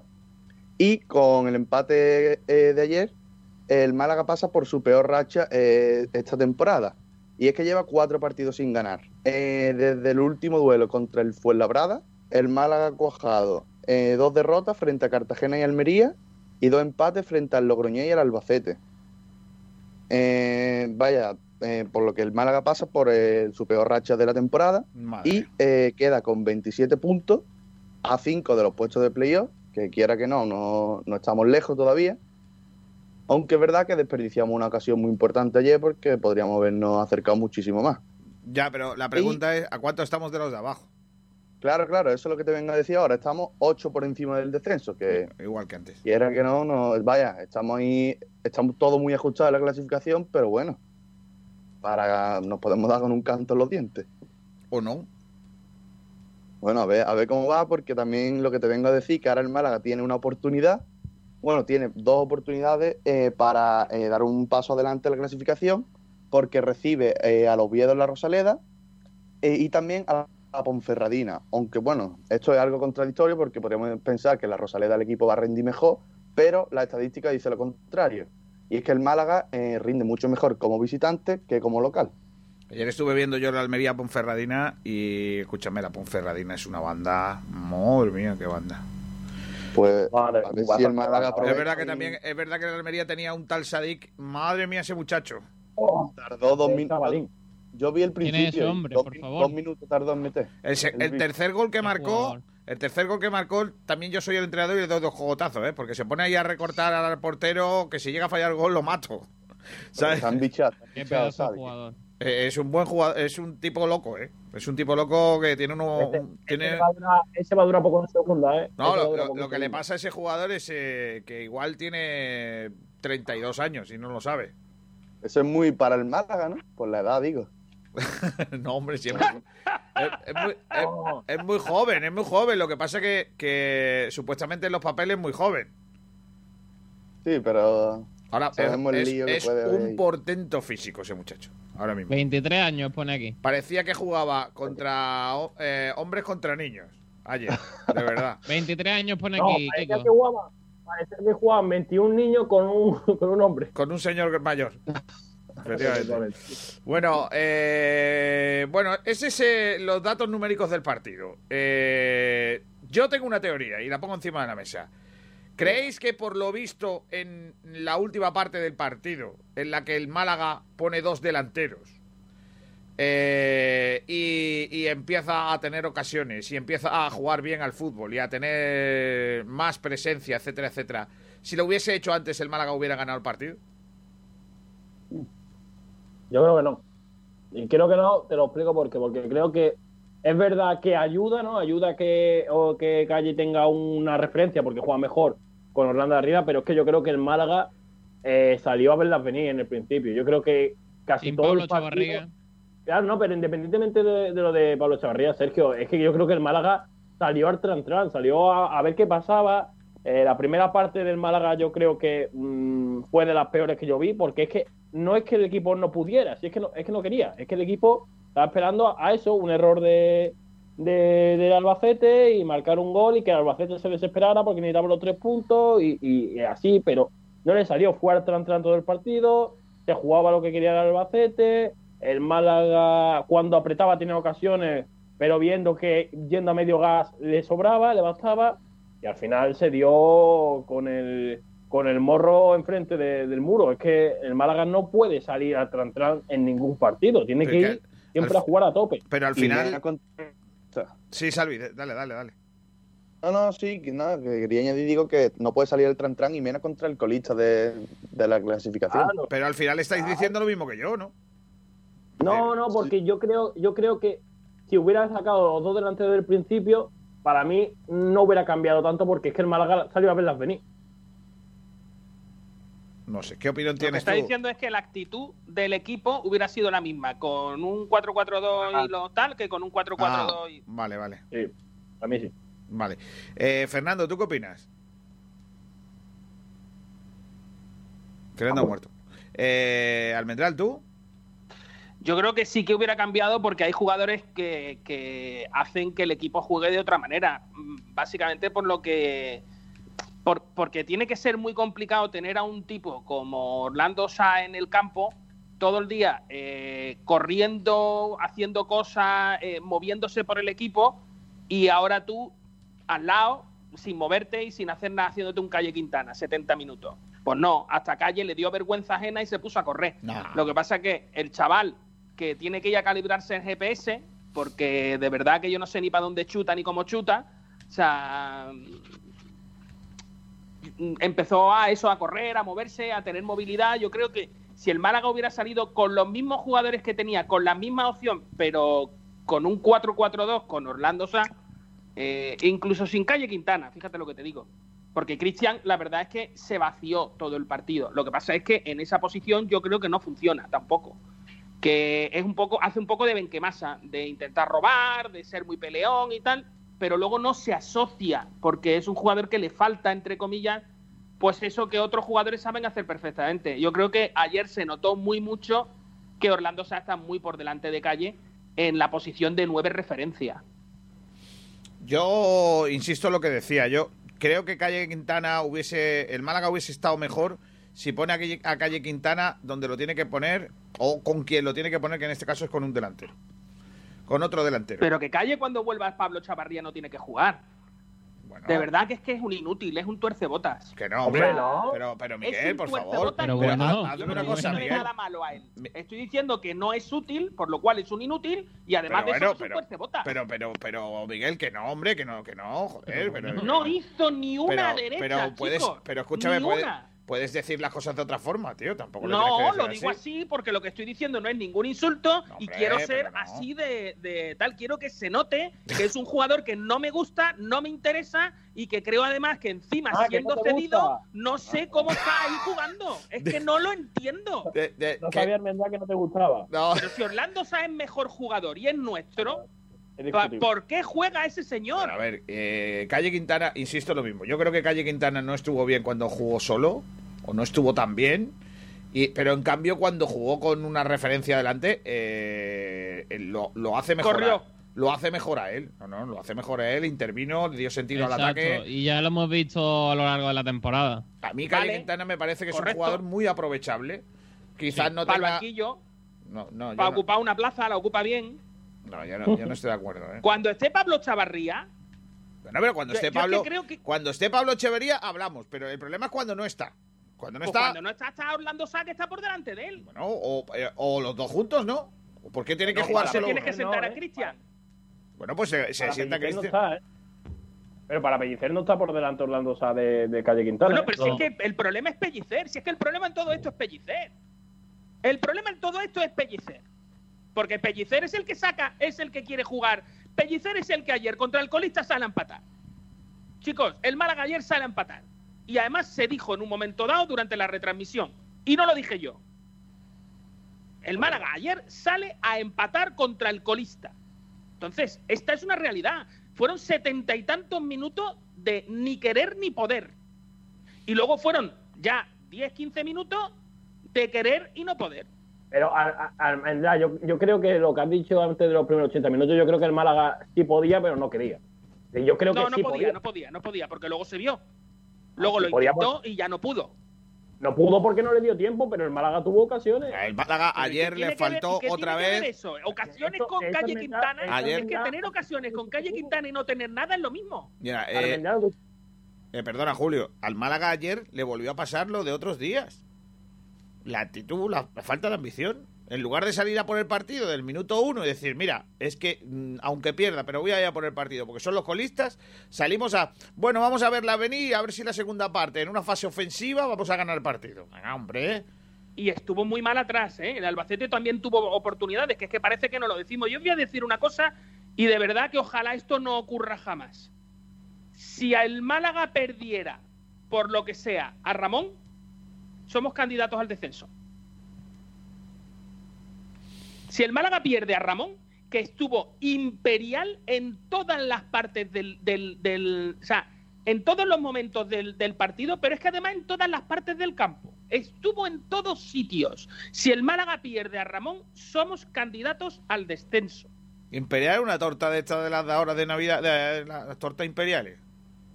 Mm, yo soy más de Inés Rosales, pero bueno. Yo también, también. Yo de algarrobo, las tortas de algarrobo sí Oh, qué buena, es verdad, tío. Oh, qué buena. Esas son las buenas de verdad. Torta algarrobo. Ni de tiempo, con vinito dulce de ese de comprar. Bueno, ¿y por qué tiene que ser con vino? No puede ser con dicho todo esto, Almendra ha dicho todo esto, hay que reconocer que tampoco fue el mejor partido de, de Ramón ayer. No, no, no, y aún así... no, no, espera, no estoy de acuerdo. Ramón fue el mejor jugador de, de, de, toda, la, de toda la plantilla. No, el mejor fue Dani Barrio. Pero vamos, del tirón. Pero, no, pero escúchame, no solo de toda la plantilla, fue mejor de los 22 y los que entraron de suplente. Ese jugador es, es un futbolista tremendo. Sí, que, pero que sea un futbolista tremendo no significa que sea el mejor. el mejor del otro día. Ayer fue el mejor. Ayer fue el mejor. Ayer fue el mejor. Es el mejor. Es que para ti siempre es el mejor, Kiko García. Siempre porque el sí, porque lo, porque lo es. Julio es el mejor. Porque lo es. Siempre no es el mejor, por favor, seamos, seamos coherentes. Ayer el partido de Ramón es bueno, pero no es, no es el partido que Ramón nos tiene acostumbrado muchas veces a mover al equipo, a jugar. El equipo no jugó a nada. Porque, pero porque no quiere pellicer eso. Pero entonces no podemos darle la no podemos Mira, que, escúchame, a ver, escúchame, Julio, que Ramón juega con balón y sin balón. Ramón ayer robó lo que no está en los escritos, vamos, más que los golfos apandadores. O sea, Ramón ayer estuvo espectacular. Que Dani Barrio estuvo muy bien. Es más, el Málaga yo creo que ha encontrado casi, casi, casi su columna vertebral. El problema es que Pellicer no la pone, por un lado, y por otro lado, eh, bueno, pues también las lesiones están, están, están lastrándola. Pero la columna vertebral del Málaga es Dani Barrios, Juan de, Ramón y Chavarría. Esa línea no se debe tocar. Y ayer la tocó. Y fíjate tú lo que fue ayer Lombán y Escasi. Que por cierto, Lombán me cae súper bien y es un tío al que le tengo un respeto enorme pero ayer creo que hizo un mal partido. Y es casi, como persona también me cae muy bien, muy majete, pero ayer también creo que hizo un mal partido. Y creo que además ellos hicieron todo lo posible porque su partido fuera el mejor. O sea, no tengo ningún, ningún problema de, en la actitud de los dos jugadores, pero creo que se vieron superados básicamente por su edad. Y, y que Juan de no juegue, pues bueno, no lo entiendo. Bueno, eh, vamos a leer oyentes, a ver qué dice la gente de, lo que dice el Málaga.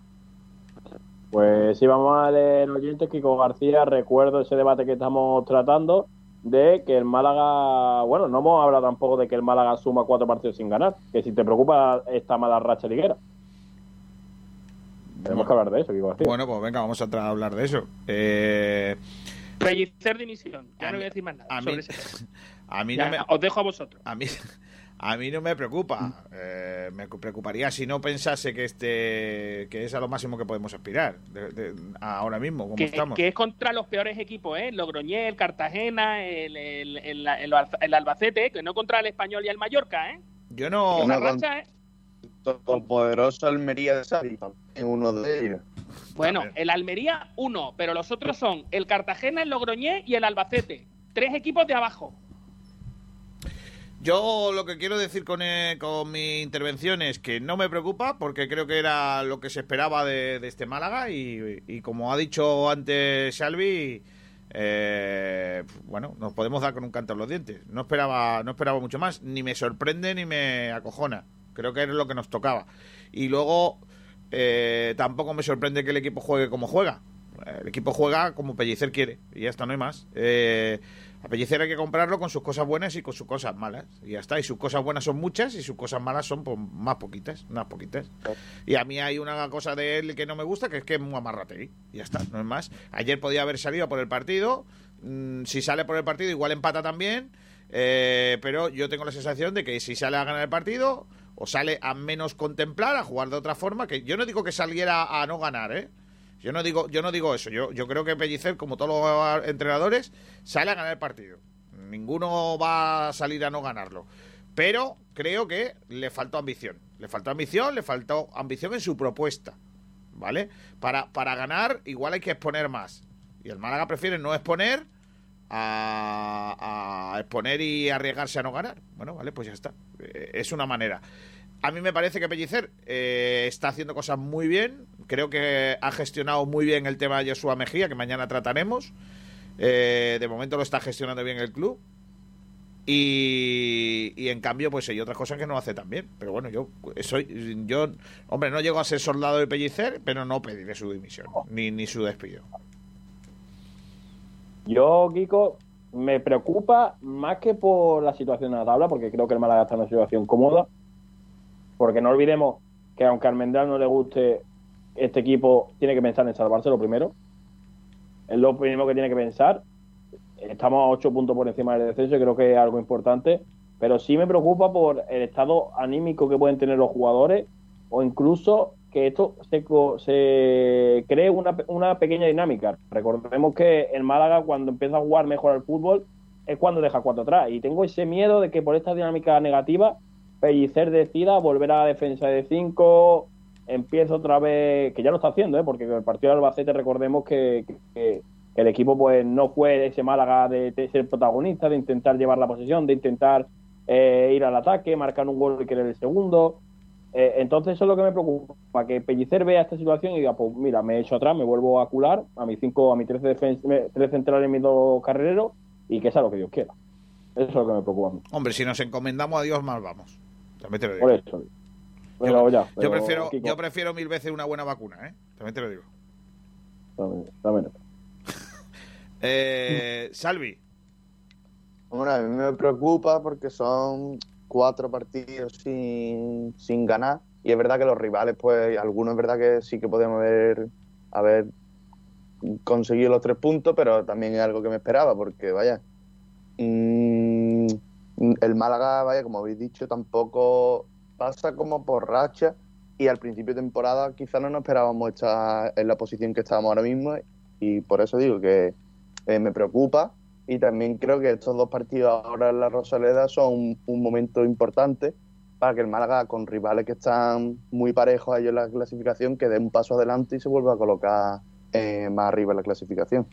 Dicho todo esto, Kiko García, estoy cansado de escuchar a la gente que, eh, ¿cómo es la frase? Que, siempre se me olvida. Eh, que a principio de temporada no nos habríamos esperado estar en esta situación. Estamos en esta situación, pero hay que hablar de la situación en la que estamos. Es que eh, pensar otra vez en el pasado me parece un error otra vez para el Málaga. En el, poner eso como excusa, a mí mm, lo siento, pero no se lo compro a nadie. Y lo ha, lo ha dicho muchas veces Pellicer, que no, es que al principio de temporada, si en la concentración de Laurín nos dicen que a esta altura de temporada estamos así, pues todos lo firmaríamos, ya. Pero la situación en la que ahora. Siempre hay ¿no? que exigirse más. Claro, es que, es que lo estamos poniendo de excusa y yo creo que. Claro, Claro, pero partiendo de lo que tú has dicho antes también, de, la- de que vamos a salvarnos primero y luego vamos a ir arriba. Yo, yo, yo de todas maneras, sobre ese Sí, debate... pero si el partido se puede ganar, hay que ir a por él. No hay que pensar Claro, en si claro, sacamos el empate, podemos ir a salvarnos. yo, no. yo en ese hay que debate... siempre en más. Yo en ese debate, Sergio, tengo una teoría, pero si me compráis. Si en condiciones normales no son. El, el Málaga ayer, fíjate el banquillo que tenía. ¿Cuántos profesionales había? Eso, eso es lo que yo también quería. Sí, es que eso, esos son condicionantes.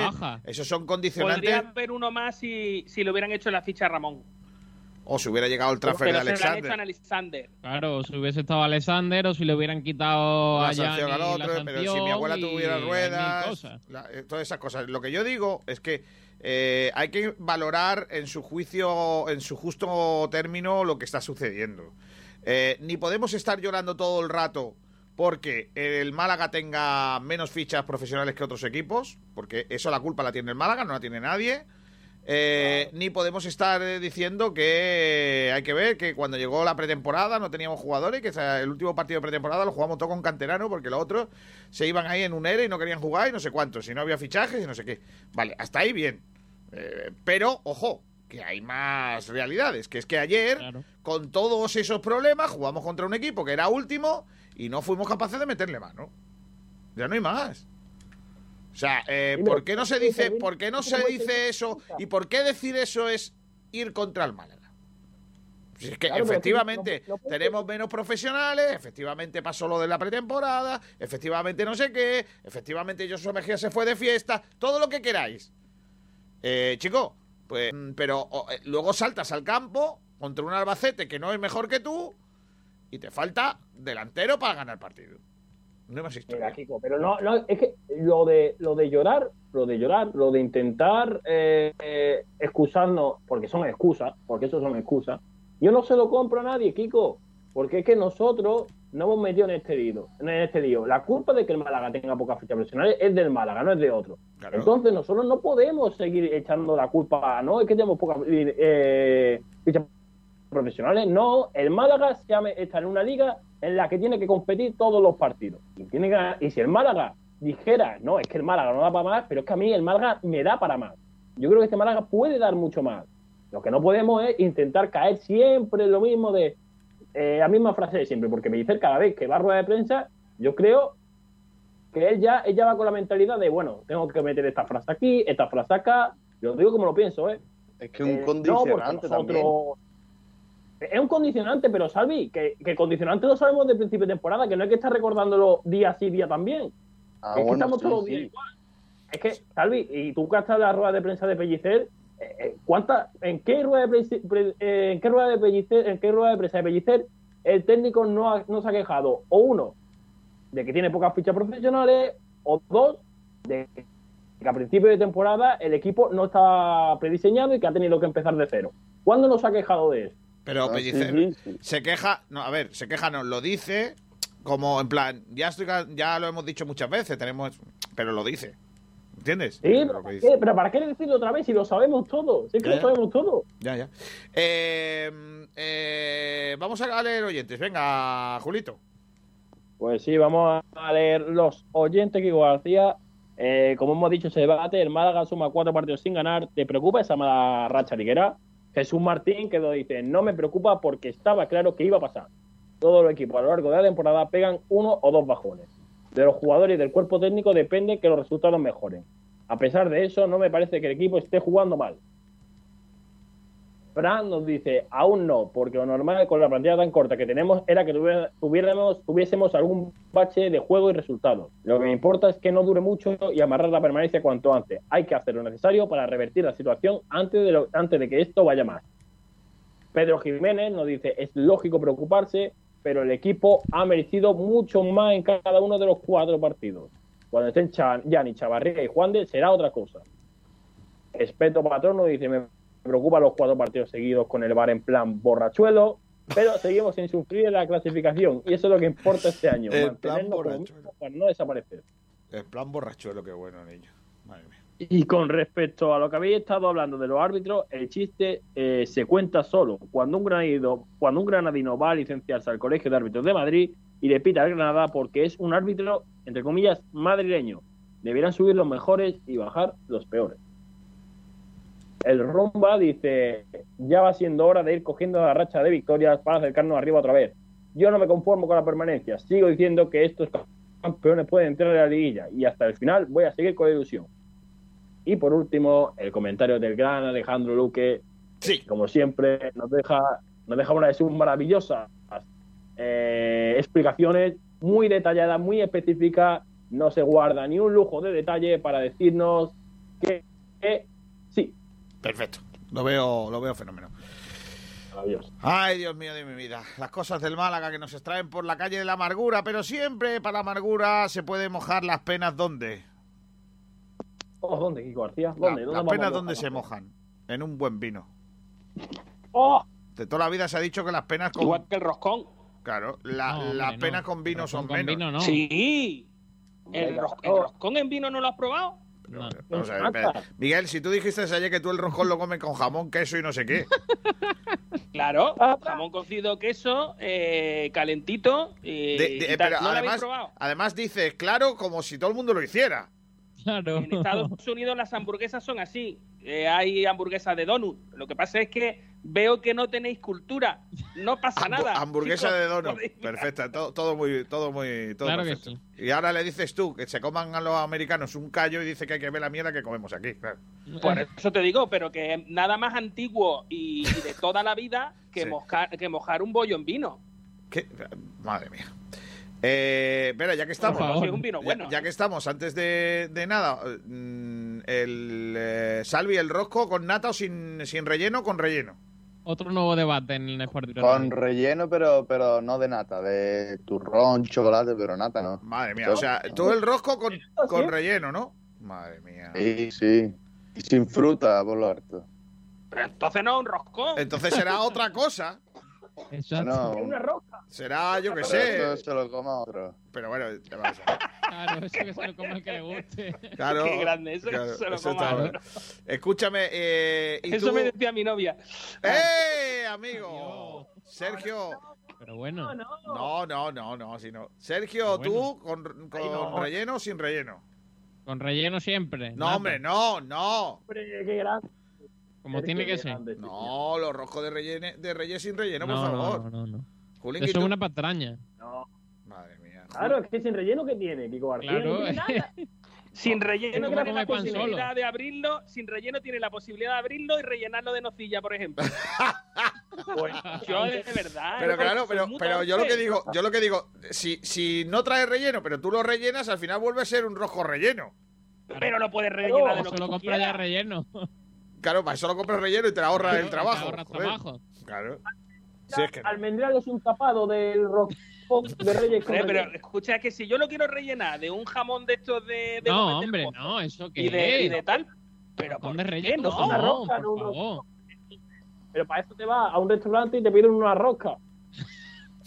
azúcar, No, mismo, azúcar por lo harto. O te la dulcecito. compra en el Mercadona. Te la compras. Que ¡Hala, no- venga! No está dulcecito, no es igual, no. ¿Cómo te, va, no lo entendí. ¿Cómo te vas a tomar un roscón de reyes con jamón, almendral? Pero escúchame, lo peor de esto es que todavía no lo habéis hecho y lo estáis hablando. El día que lo hagáis, el día que cojáis el roscón, Pero lo eso abráis es- y le metáis dentro una loncha de jamón, Pero un eso- poquito de queso, lo metáis en el horno una mijilla y os cojáis un vasito de vino de este que tenemos nosotros aquí, bueno, de excelencia, y, y tal, no querréis bajar otra vez en el, au- en el autobús al sitio de proletario ese pero- de donde vivís. Pero O sea, Miguel, ya- Miguel, hay que echarle limón o no. No, ¿cómo le va a echar limón ahora encima? Madre mía, qué asco. Hombre, si le echas jamón ¿Eh? serrano. No. Lo de echarle limón al roscón no se me había ocurrido. Escucha, ni los no, americanos, ni los americanos que comen, ya sabes cómo, le echarían limón a eso.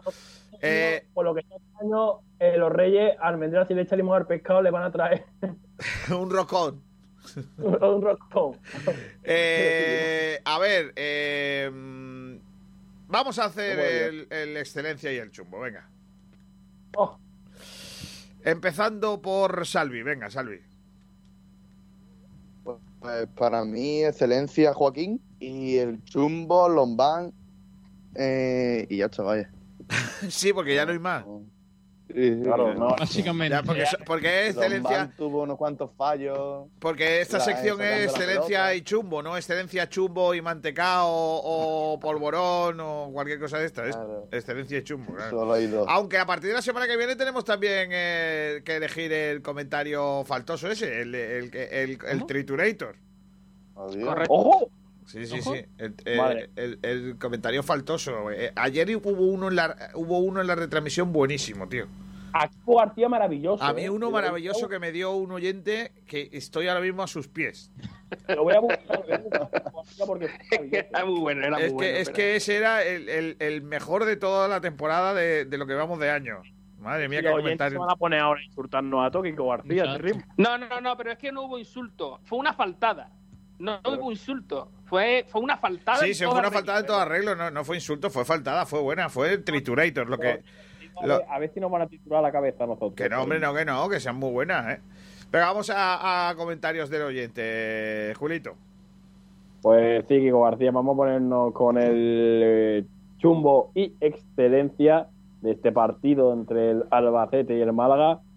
Eh, tenemos, por ejemplo, aquí el comentario de Jesús Martín que nos dice excelencia Joaquín Muñoz, chumbo Lombán. Vale. Fran, Fran, que nos dice Excelencia Ramón Chumbo Cristo. Excelencia Ramón Chumbo Cristo. Vale. Eh, Pedro Jiménez dice Chumbo Lombán y Calle. Ha puesto dos. No vale eso. ¿Cómo? Que no vale ¿Pedimos dos. bar? ¿Pedimos bar? Pedimos bar, sí, sí. Con V. Excel- Excelencia Joaquín de Bes Malaguista. Venga, a Joaquín sí lo vamos a poner. Jesús Durán dice Chumbo Lombán. Claramente, al fallar en dos acciones que pudieron acabar en gol en contra, la excelencia Joaquín por su verticalidad y generar ocasiones de gol. ¿Tú, Almendral? Mi excelencia es Ramón, clarísimamente. Creo que es el sustento del, del Málaga. Mi chumbo, me da igual los 10 minutos que hiciera de, co- de correr como pollo sin cabeza, es calle Quintana. Devuelve la ficha. ¿Alguien lo dudaba? Nadie. No. Nadie, básicamente, no. Eh, sigue Julio. El Rumba dice excelencia al final del partido para Orlando Sá. Chumbo, el bar. ¿Orlando esa excelencia? Sí. Mamma mía. Quizás por el cambio que supuso su entrada. Sí. Tampoco hizo más nada, tampoco. Bueno, remató un balón. Tiró a puerta por fin. Remató el triple, ¿no? Que, que es lo que hizo Calle Quintana. Correcto. Sois muy tontos todos. Venga, sigue Julito. Miguel Ángel GC dice chumbo al árbitro por no enterarse de nada. No vea, viejo. Ya ha hecho, lo ha hecho con el acento y todo, ¿eh? Claro que te sale muy bien. Acento de, acento de barrio malagueño. Estoy acostumbrado, estoy acostumbrado ya aquí Claro. con García. Es un don. Claro. Eh, y me os quedan dos comentarios. Venga. Uno es de Fran, Excelencia Ramón Chumbo Cristo. Excelencia? Ramón Chumbo Cristo. Vale. Y el de Espeto Patrono que dice la excelencia para Ramón, el chumbo para Lombán. Ramón Lombán. Vale. Eh, ¿Tú, Julio, a quién se lo das? Chumbo Cristo, la excelencia se la voy a, da- se la voy a dar a Dani Barrio. Vale. Eh, Sergio, ¿tú? El chumbo también para Cristo y la excelencia para Joaquín Muñoz. Joaquín Muñoz. Vale. Eh, quedo yo, ¿no? Que no he dado el mío. Yo voy a dar la excelencia a Ramón. Y el chumbo se lo voy a dar eh, a Ismael Casas. Por no dárselo al pobre Cristo que, que, que- que tiene mala pinta. Eh, eh, en YouTube, Facebook y todo eso, ¿tienes controlado, Julinguis? Sí, pero no hay nada. ¿Y los de ayer? ¿Los de ayer? Te lo he dicho ya. Ah, vale. Vale, vale, vale. O sea que ya tenemos, Sí, sí, todo- ya sabemos quién y Ya, quién no. ya, ya sabemos quién, sí. Ya sabemos quién. Tú lo que tienes mucho interés en saberlo, ¿no? Sí, sí, a ver quién. Cierto, tenemos algunos comentarios, por cierto, en YouTube tenemos algunos comentarios sobre el tema de los árbitros. Sí. Eh, que dice Álvaro, lo de ayer fue un escándalo y harto de merengones e indios en vuestra radio. ¿Esto no es una radio malaguista? Acto de merengones la e radio de indios. deporte. Primero. El programa, el programa sí es managuista, pero la radio de deporte, ¿no? Claro. Claro. Eh, va- vamos a ver. Y- Merengones e indios. Bueno, Meren- merengones. Ah, bueno. Cada uno entiende las referencias, ¿no? claro, y- pero no Claro. hay ninguno del Barça, por lo que veo. Claro. A ver, No, es que se, aquí. se esconden mejor. ¿Sabes? Te digo, en esta radio, en esta radio hay un Celtarra, hay un Bético, o sea, hay de todo. No, pues, Hay eh, uno de la Unión Deportiva Roteña. hay uno del Benmiliano. Hay uno de, hay uno que es de, De del Valle de Andalajía, así que- Claro, hay así uno, que del Málaga. Otro de la Almería. otro de verdad y otro de la Almería. claro, Claro. claro, hay de En- todo, de todo. en Hay tu- un gaditano por ahí metido. En tu barrio no, en tu barrio no hay equipo, ¿no, Sergio? Porque allí no hay sitio para jugar fútbol, ¿no? Allí se, se, se cae la pelota y No. llega al pueblo. Claro. Lo más cercano es el campo del Benagalbón. Es verdad. Y en sí. mi barrio, en mi barrio que hay 50 equipos, que levanta una piedra y sale entre equipos. Correcto, da una patada. y- a ver, el jugador. A ver, mira. eh, tercer jugador excelencia con cinco votos, Dani Barrio. Segundo, oh. segundo jugador excelencia, Joaquín. Ojo, Y primero, Ramón. ojo. que ha ganado de largo. Y en Chumbo, empatado en segunda en segunda posición, empatado Calle Quintana y Lombán. Y ganador, el ganador del chumbo de esta semana, el primer chumbo de 2021 para Cristo. ¡Vamos! ¡Bien! ¿Pero qué dice? ¡Qué tío más lamentable! Madre mía. Estos son el chumbo y la el chumbo y la excelencia de esta semana con Bodegas Excelencia. Excelencia. Tu lugar en ronda para disfrutar del buen vino te ofrece el premio Jugador Excelencia del Málaga Club de Fútbol. Claro. Chumbo Excelencia pues lo ofrece Bodegas Excelencia. Mira, mira, un buen vinito blanco. Hoy no hay pescado, pero un buen Rediel Blanc. Mm, ¿cómo, ¿Cómo sabe eso, niño? Nuestra costa nos da los mejores pescados y mariscos, y nuestra tierra produce vinos tan extraordinarios como Rediel Blanc, un blanco suave, afrutado, persistente, con notas florales y una acidez muy equilibrada, ligero y fresco en boca. El cupás blanco perfecto para acompañar un buen menú de nuestra bahía. Rediel Blanc. Malagueño por denominación, excelente por definición. Bodegas Excelencia, en el corazón de Ronda. Bueno, y después del eh, chumbo la excelencia, nos queda la última hora del Málaga. ¿No, Sergio? Algo me tendrás que contar. Sí, sí, alguna cosilla te puedo contar. Pues venga, vamos con la última hora del Málaga Club de Fútbol. Antes despido a Miguel Almendral. Adiós, Miguel, hasta la próxima.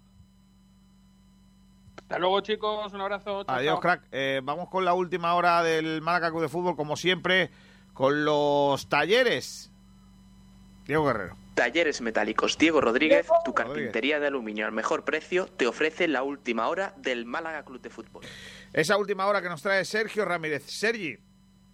Bueno, el equipo que regresó en autobús tras eh, el empate ayer en, en, el partido frente al Albacete, regresaron en autobús y bueno, pues siete u ocho horas de viaje llegaron de madrugada a la ciudad de la Costa del Sol y bueno, pues eh, van a tener entrenamiento esta tarde, tienen eh, mañana libre por haber llegado ayer eh, a una hora bastante tarde, por lo que el entrenamiento va a ser esta tarde a partir de las 5 en el estadio de la Rosaleda.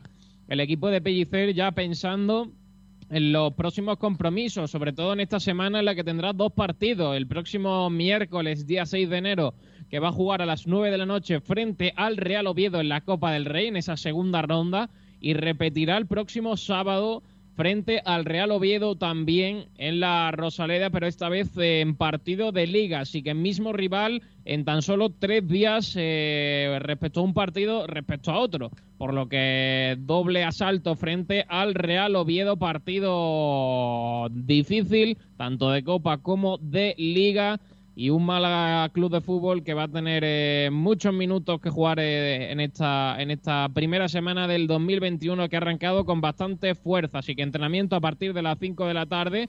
Todo lo que ocurra, vamos a ver si, si regresa algunos de los que están en la enfermería y todo lo que ocurra pues lo contaremos esta tarde en sportdireradio.es. Talleres Metálicos Diego Rodríguez, tu carpintería de aluminio al mejor precio, te ha ofrecido la última hora del Málaga Club de Fútbol.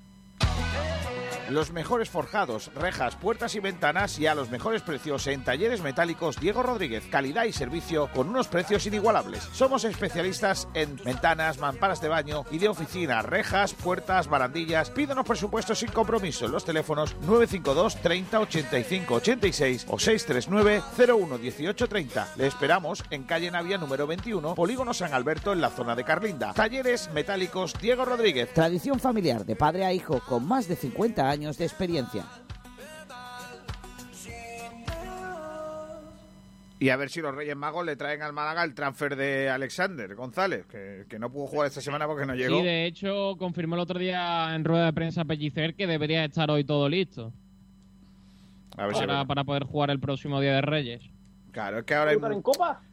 La gente no está en sus despachos, está la gente de vacaciones, muy complicado. Se supone también que veremos a ver que tendremos que estar atentos a lo que ocurre hoy con Joshua Mejías, a ver qué, qué decidía el Málaga, porque según lo que comentó Pellicer, eh, tras el partido de Albacete iban, iban a valorar la situación. Pues sí. Hombre, yo creo que para el siguiente partido, ¿no? Muchas, muchas cosas pendientes para, para el entrenamiento de hoy. Hombre, Habrá que estar atento a los lesionados. Pablo Chavarría, eh, Calero ya pues eh, no va a poder estar lamentablemente toda, toda la temporada y vamos a ver si, si se van recuperando jugadores que son piezas importantes de este, de este Málaga que seguramente recuperará, eh, seguramente no, va a recuperar a Yanis tanto para la Copa como para, para el compromiso de Liga de- del sábado. Una copa que hay que tirarla, yo ya lo digo. No, Kiko, hay que, hay que jugar con un primera. Qué bonito sería un Málaga Celta, ¿eh, Kiko? En Madre Copa mía, R. en la Rosaleda. No me gusta. En la Rosaleda. ¡Oh! qué maravilla, Kiko García. Eh, estoy que no puedo.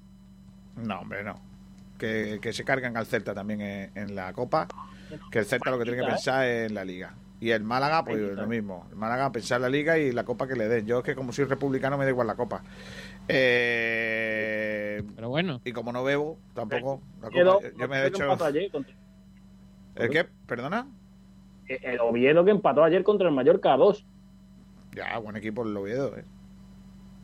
Sí, sí, que no jugamos, no jugamos contra el Logroñés. Francesc Carnau, eh. con- o con un equipo de estos mm, de zona zona baja Lo guapo, o va a para ser, luchar lo por guapo va a ser cuando se empiezan a sacar los contratitos que ha ganado.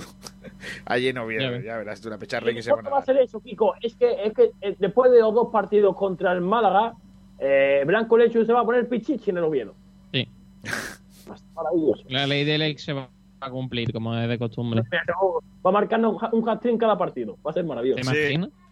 ¿Te imaginas? Sería la catombe. ¿eh? Eh, en fin, eh, ¿tenemos resumen de fin de semana del resto de deportes o no tenemos nada? Yo no tengo nada. Pues yo tampoco tengo nada, Kiko García. Todo, me parece perfecto, todo, todo correcto, José Francisco. Todo correcto y yo que me alegro. Claro que sí. También te digo, este fin de semana, por el tema del de eso, mm, ha habido poca cosa. ¿Cómo te parece poca cosa que ayer el Unicaja volvió a perder? Madre de mi vida. Ah, bueno, tú- ah, bueno, no, Kiko, claro, los audios ya están todos para ti, para que tú puedas más. Ah, sí, pues yo no las tengo. Sí, sí, te lo he mandado. ¿Qué los tiene? Yo no los tengo, ¿eh? A no ser que yo le mande la cosa a otro Kiko García. Ah, sí, es que llevo dos horas sin mirar el móvil. Ahora es que Kiko, si no lo Todo mira... correcto. Ahora sí que está todo correcto. Te prometo, llevo dos horas sin mirar el móvil. Estoy, Es claro. lo que tiene, claro, es que Kiko es lo que tiene. Eh, no sabe lo que hay si no lo mira, claro. ¿Por dónde te lo mando? ¿Por paloma mensajera? Claro. No, no, no, no. Mira, aquí está. Vale, vale.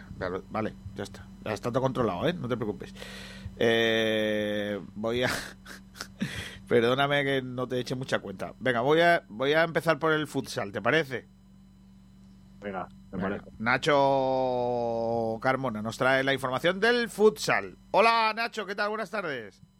Hola, buenas tardes, Kiko García. Pues hoy en Fútbol Sala, en el sprint con Pablo Gil, vamos a hablar de ese partido que Luma Antequera disputará hoy a las 5 de la tarde en el pabellón Fernando Argüelles frente al Barça Futsal, el quinto contra el decimosexto clasificado que es el Luma Antequera, en un partido de altura para abrir el año. El Luma Antequera que sabemos que se le da muy pero que muy bien competir frente a los grandes, frente a los gigantes y hoy va a tener una oportunidad para demostrar de qué pasta está hecho y si de verdad esa buena racha pues era una realidad o simplemente un espejismo. Así que nada, nos vemos en un ratito. Hasta luego. Hasta luego, Nacho. Vamos ahora con la información del baloncesto que nos trae la gran Ainhoa Morano. Hola, Ainhoa, ¿qué tal? Muy buenas. Muy buenas tardes, chicos. El Unicaja ha comenzado el 2021 casi con el mismo pie con el que ha acabado el 2020. Los malagueños debían ganar a San Pablo Burgos para casi asegurarse su presencia en la Copa del Rey. Los de Luis Casimiro perdieron el partido nuevamente en la prórroga, por lo que están obligados a ganar su encuentro el domingo frente a Basconia para luchar por la última plaza para el torneo del CAO. Hoy hablaremos sobre ese partido y sobre las opciones con las que cuenta el conjunto cajista para llegar a la Copa del Rey. Bueno, que no me parece poco, ¿eh? no me parece poco, ni mucho menos. Bueno, eh, antes de terminar nuestro programa en esta jornada de lunes para, para abrir el año, eh, recordar que esta semana tenemos Copa del Rey, que tenemos un montón de, de frentes abiertos, eh, que mañana martes, creo, si no me equivoco, es cuando juega el Marbella. Correcto. eh, frente al Real Valladolid, que lo vamos a dar también aquí el eh, partido, para que estéis atentos si queréis de, de ese encuentro. Y el miércoles, pues la Rosaleda, el Málaga Oviedo, aparte del resto de los partidos de Copa, eh, que iremos dando de vida, a vida cuenta de ellos. Vamos a terminar con algo de música, ¿no? Yo creo que merece la pena. A ver, ¿con qué terminamos? Yo llevo todo el rato buscando una canción para un para un árbitro, pero no encuentro nada. Sorpréndeme, Kiko García. No, no, no, no, no, no. Si es que estaba buscando una canción para un ar- de un árbitro, pero no, porque sé no he encontrado nada, ninguna canción que hable de un árbitro. Todo lo que Hombre, Kiko, podemos... Dime. No, no, dime tú, dime tú. No, hombre, estaba pensando que podíamos poner a lo mejor... Es que tampoco, no hay nada interesante. Vamos a poner el himno del Oviedo, Kiko García. ¿Por qué voy a poner el tú estás tonto? Mira, No sé, porque no es el profesional. he puesto he, he puesto canciones de un árbitro y he encontrado cosas maravillosas como esta, mira. Ya verás. Vas a fliparlo. Cuidado, ¿eh?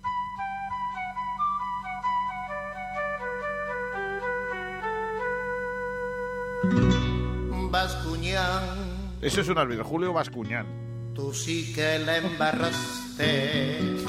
Madre mía. Le ha robado en su propio estadio descaradamente a mi selección. Todos los peruanos hoy te repudiamos. Mamma mía. Al ver las escenas de tu mal arbitraje. En los dos penales, árbitro Grampito, no te has dado cuenta que has exagerado. Primero una mano que tú no cobraste y te hiciste de loco. Luego con Zambrano. Pero, pero, pero. Eso no fue falta. Mamma mía. Tú solo lo diste. Cínico cobraste. Tampoco por si acaso no te dio la gana de ver por el bar porque sangraba Trauco. Todo el mundo ha visto cómo tus errores nos hicieron daño. Mamma mía. ¿Acaso Brasil necesita de una mano amiga que lo favorezca Ay, Dios Por eso mío. les pido a nuestros muchachos no se bajonen, ya vendrán los puntos. Por favor. Entonces, ¿qué quieres? ¿Qué quieres que haga? Que me ponga alegre como día de fiesta mientras mis hermanos juegan su mejor partido para que venga un bascuñán y de pronto nos caga.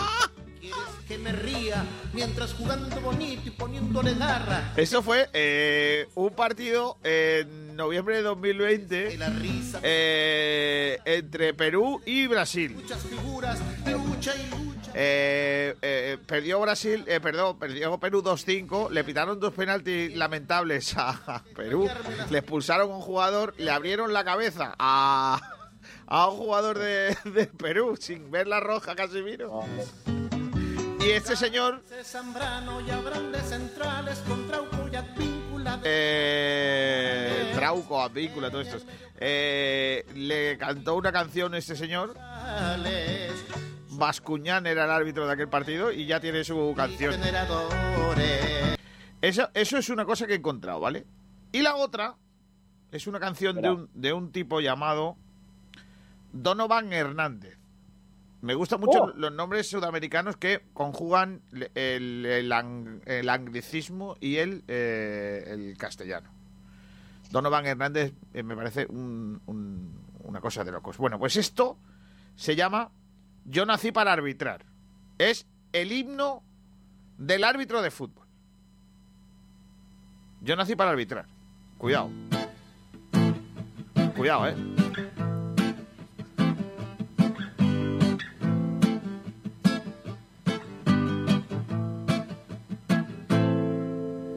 Quizá mucha gente no comprenda la labor que hago en la vida, pero vivo a flor de piel el juego desde que se me designa.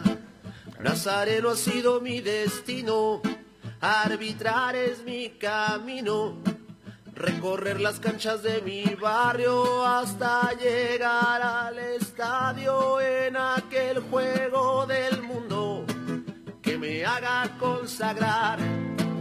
Yo madrugo fines de semana y aunque a veces me falta la lana, yo no pienso renunciar.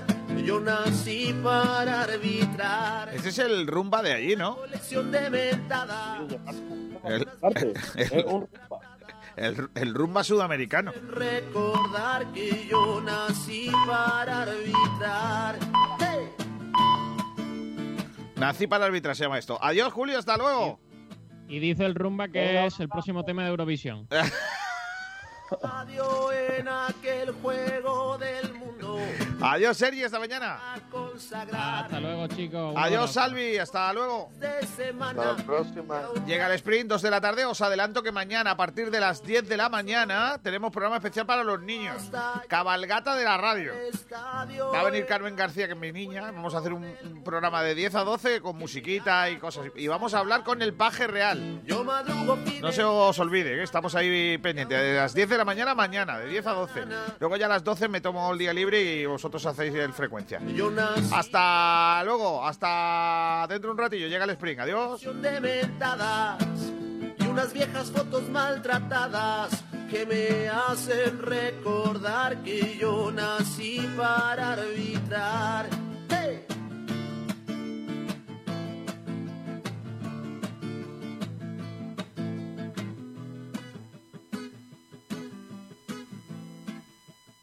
Junto al mar, en el paseo marítimo de Rincón de la Victoria está La Cañita.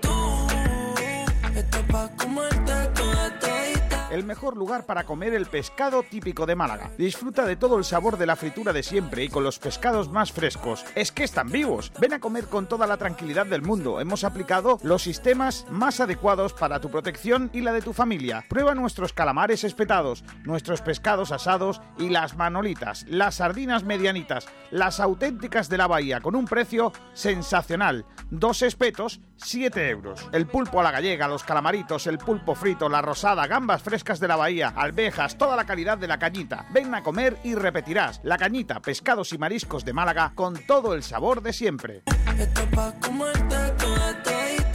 Sigue todo el balonmano malagueño, el baloncesto, waterpolo, rugby, ciclismo, atletismo, todo el deporte en Sport Direct Radio.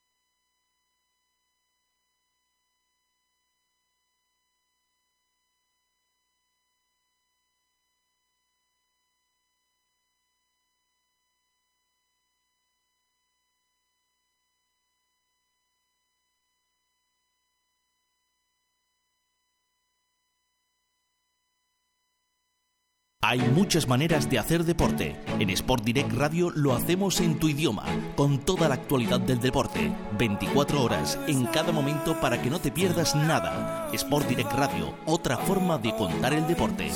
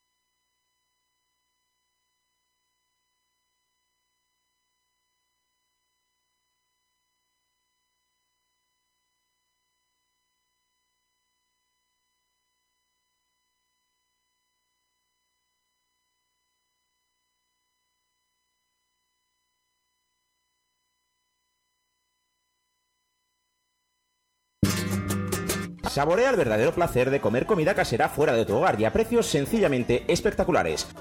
En el asador El Cortijillo encontrarás pollos asados, también raciones y su magnífico menú del día por solo 5,50 euros de martes a sábado. Prueba nuestras ensaladas, pastas y por supuesto carnes y pescados. Para los más pequeños, menús infantiles por menos de 4 euros. Y no te quedes sin pedir nuestras especialidades, platos de paellas, callos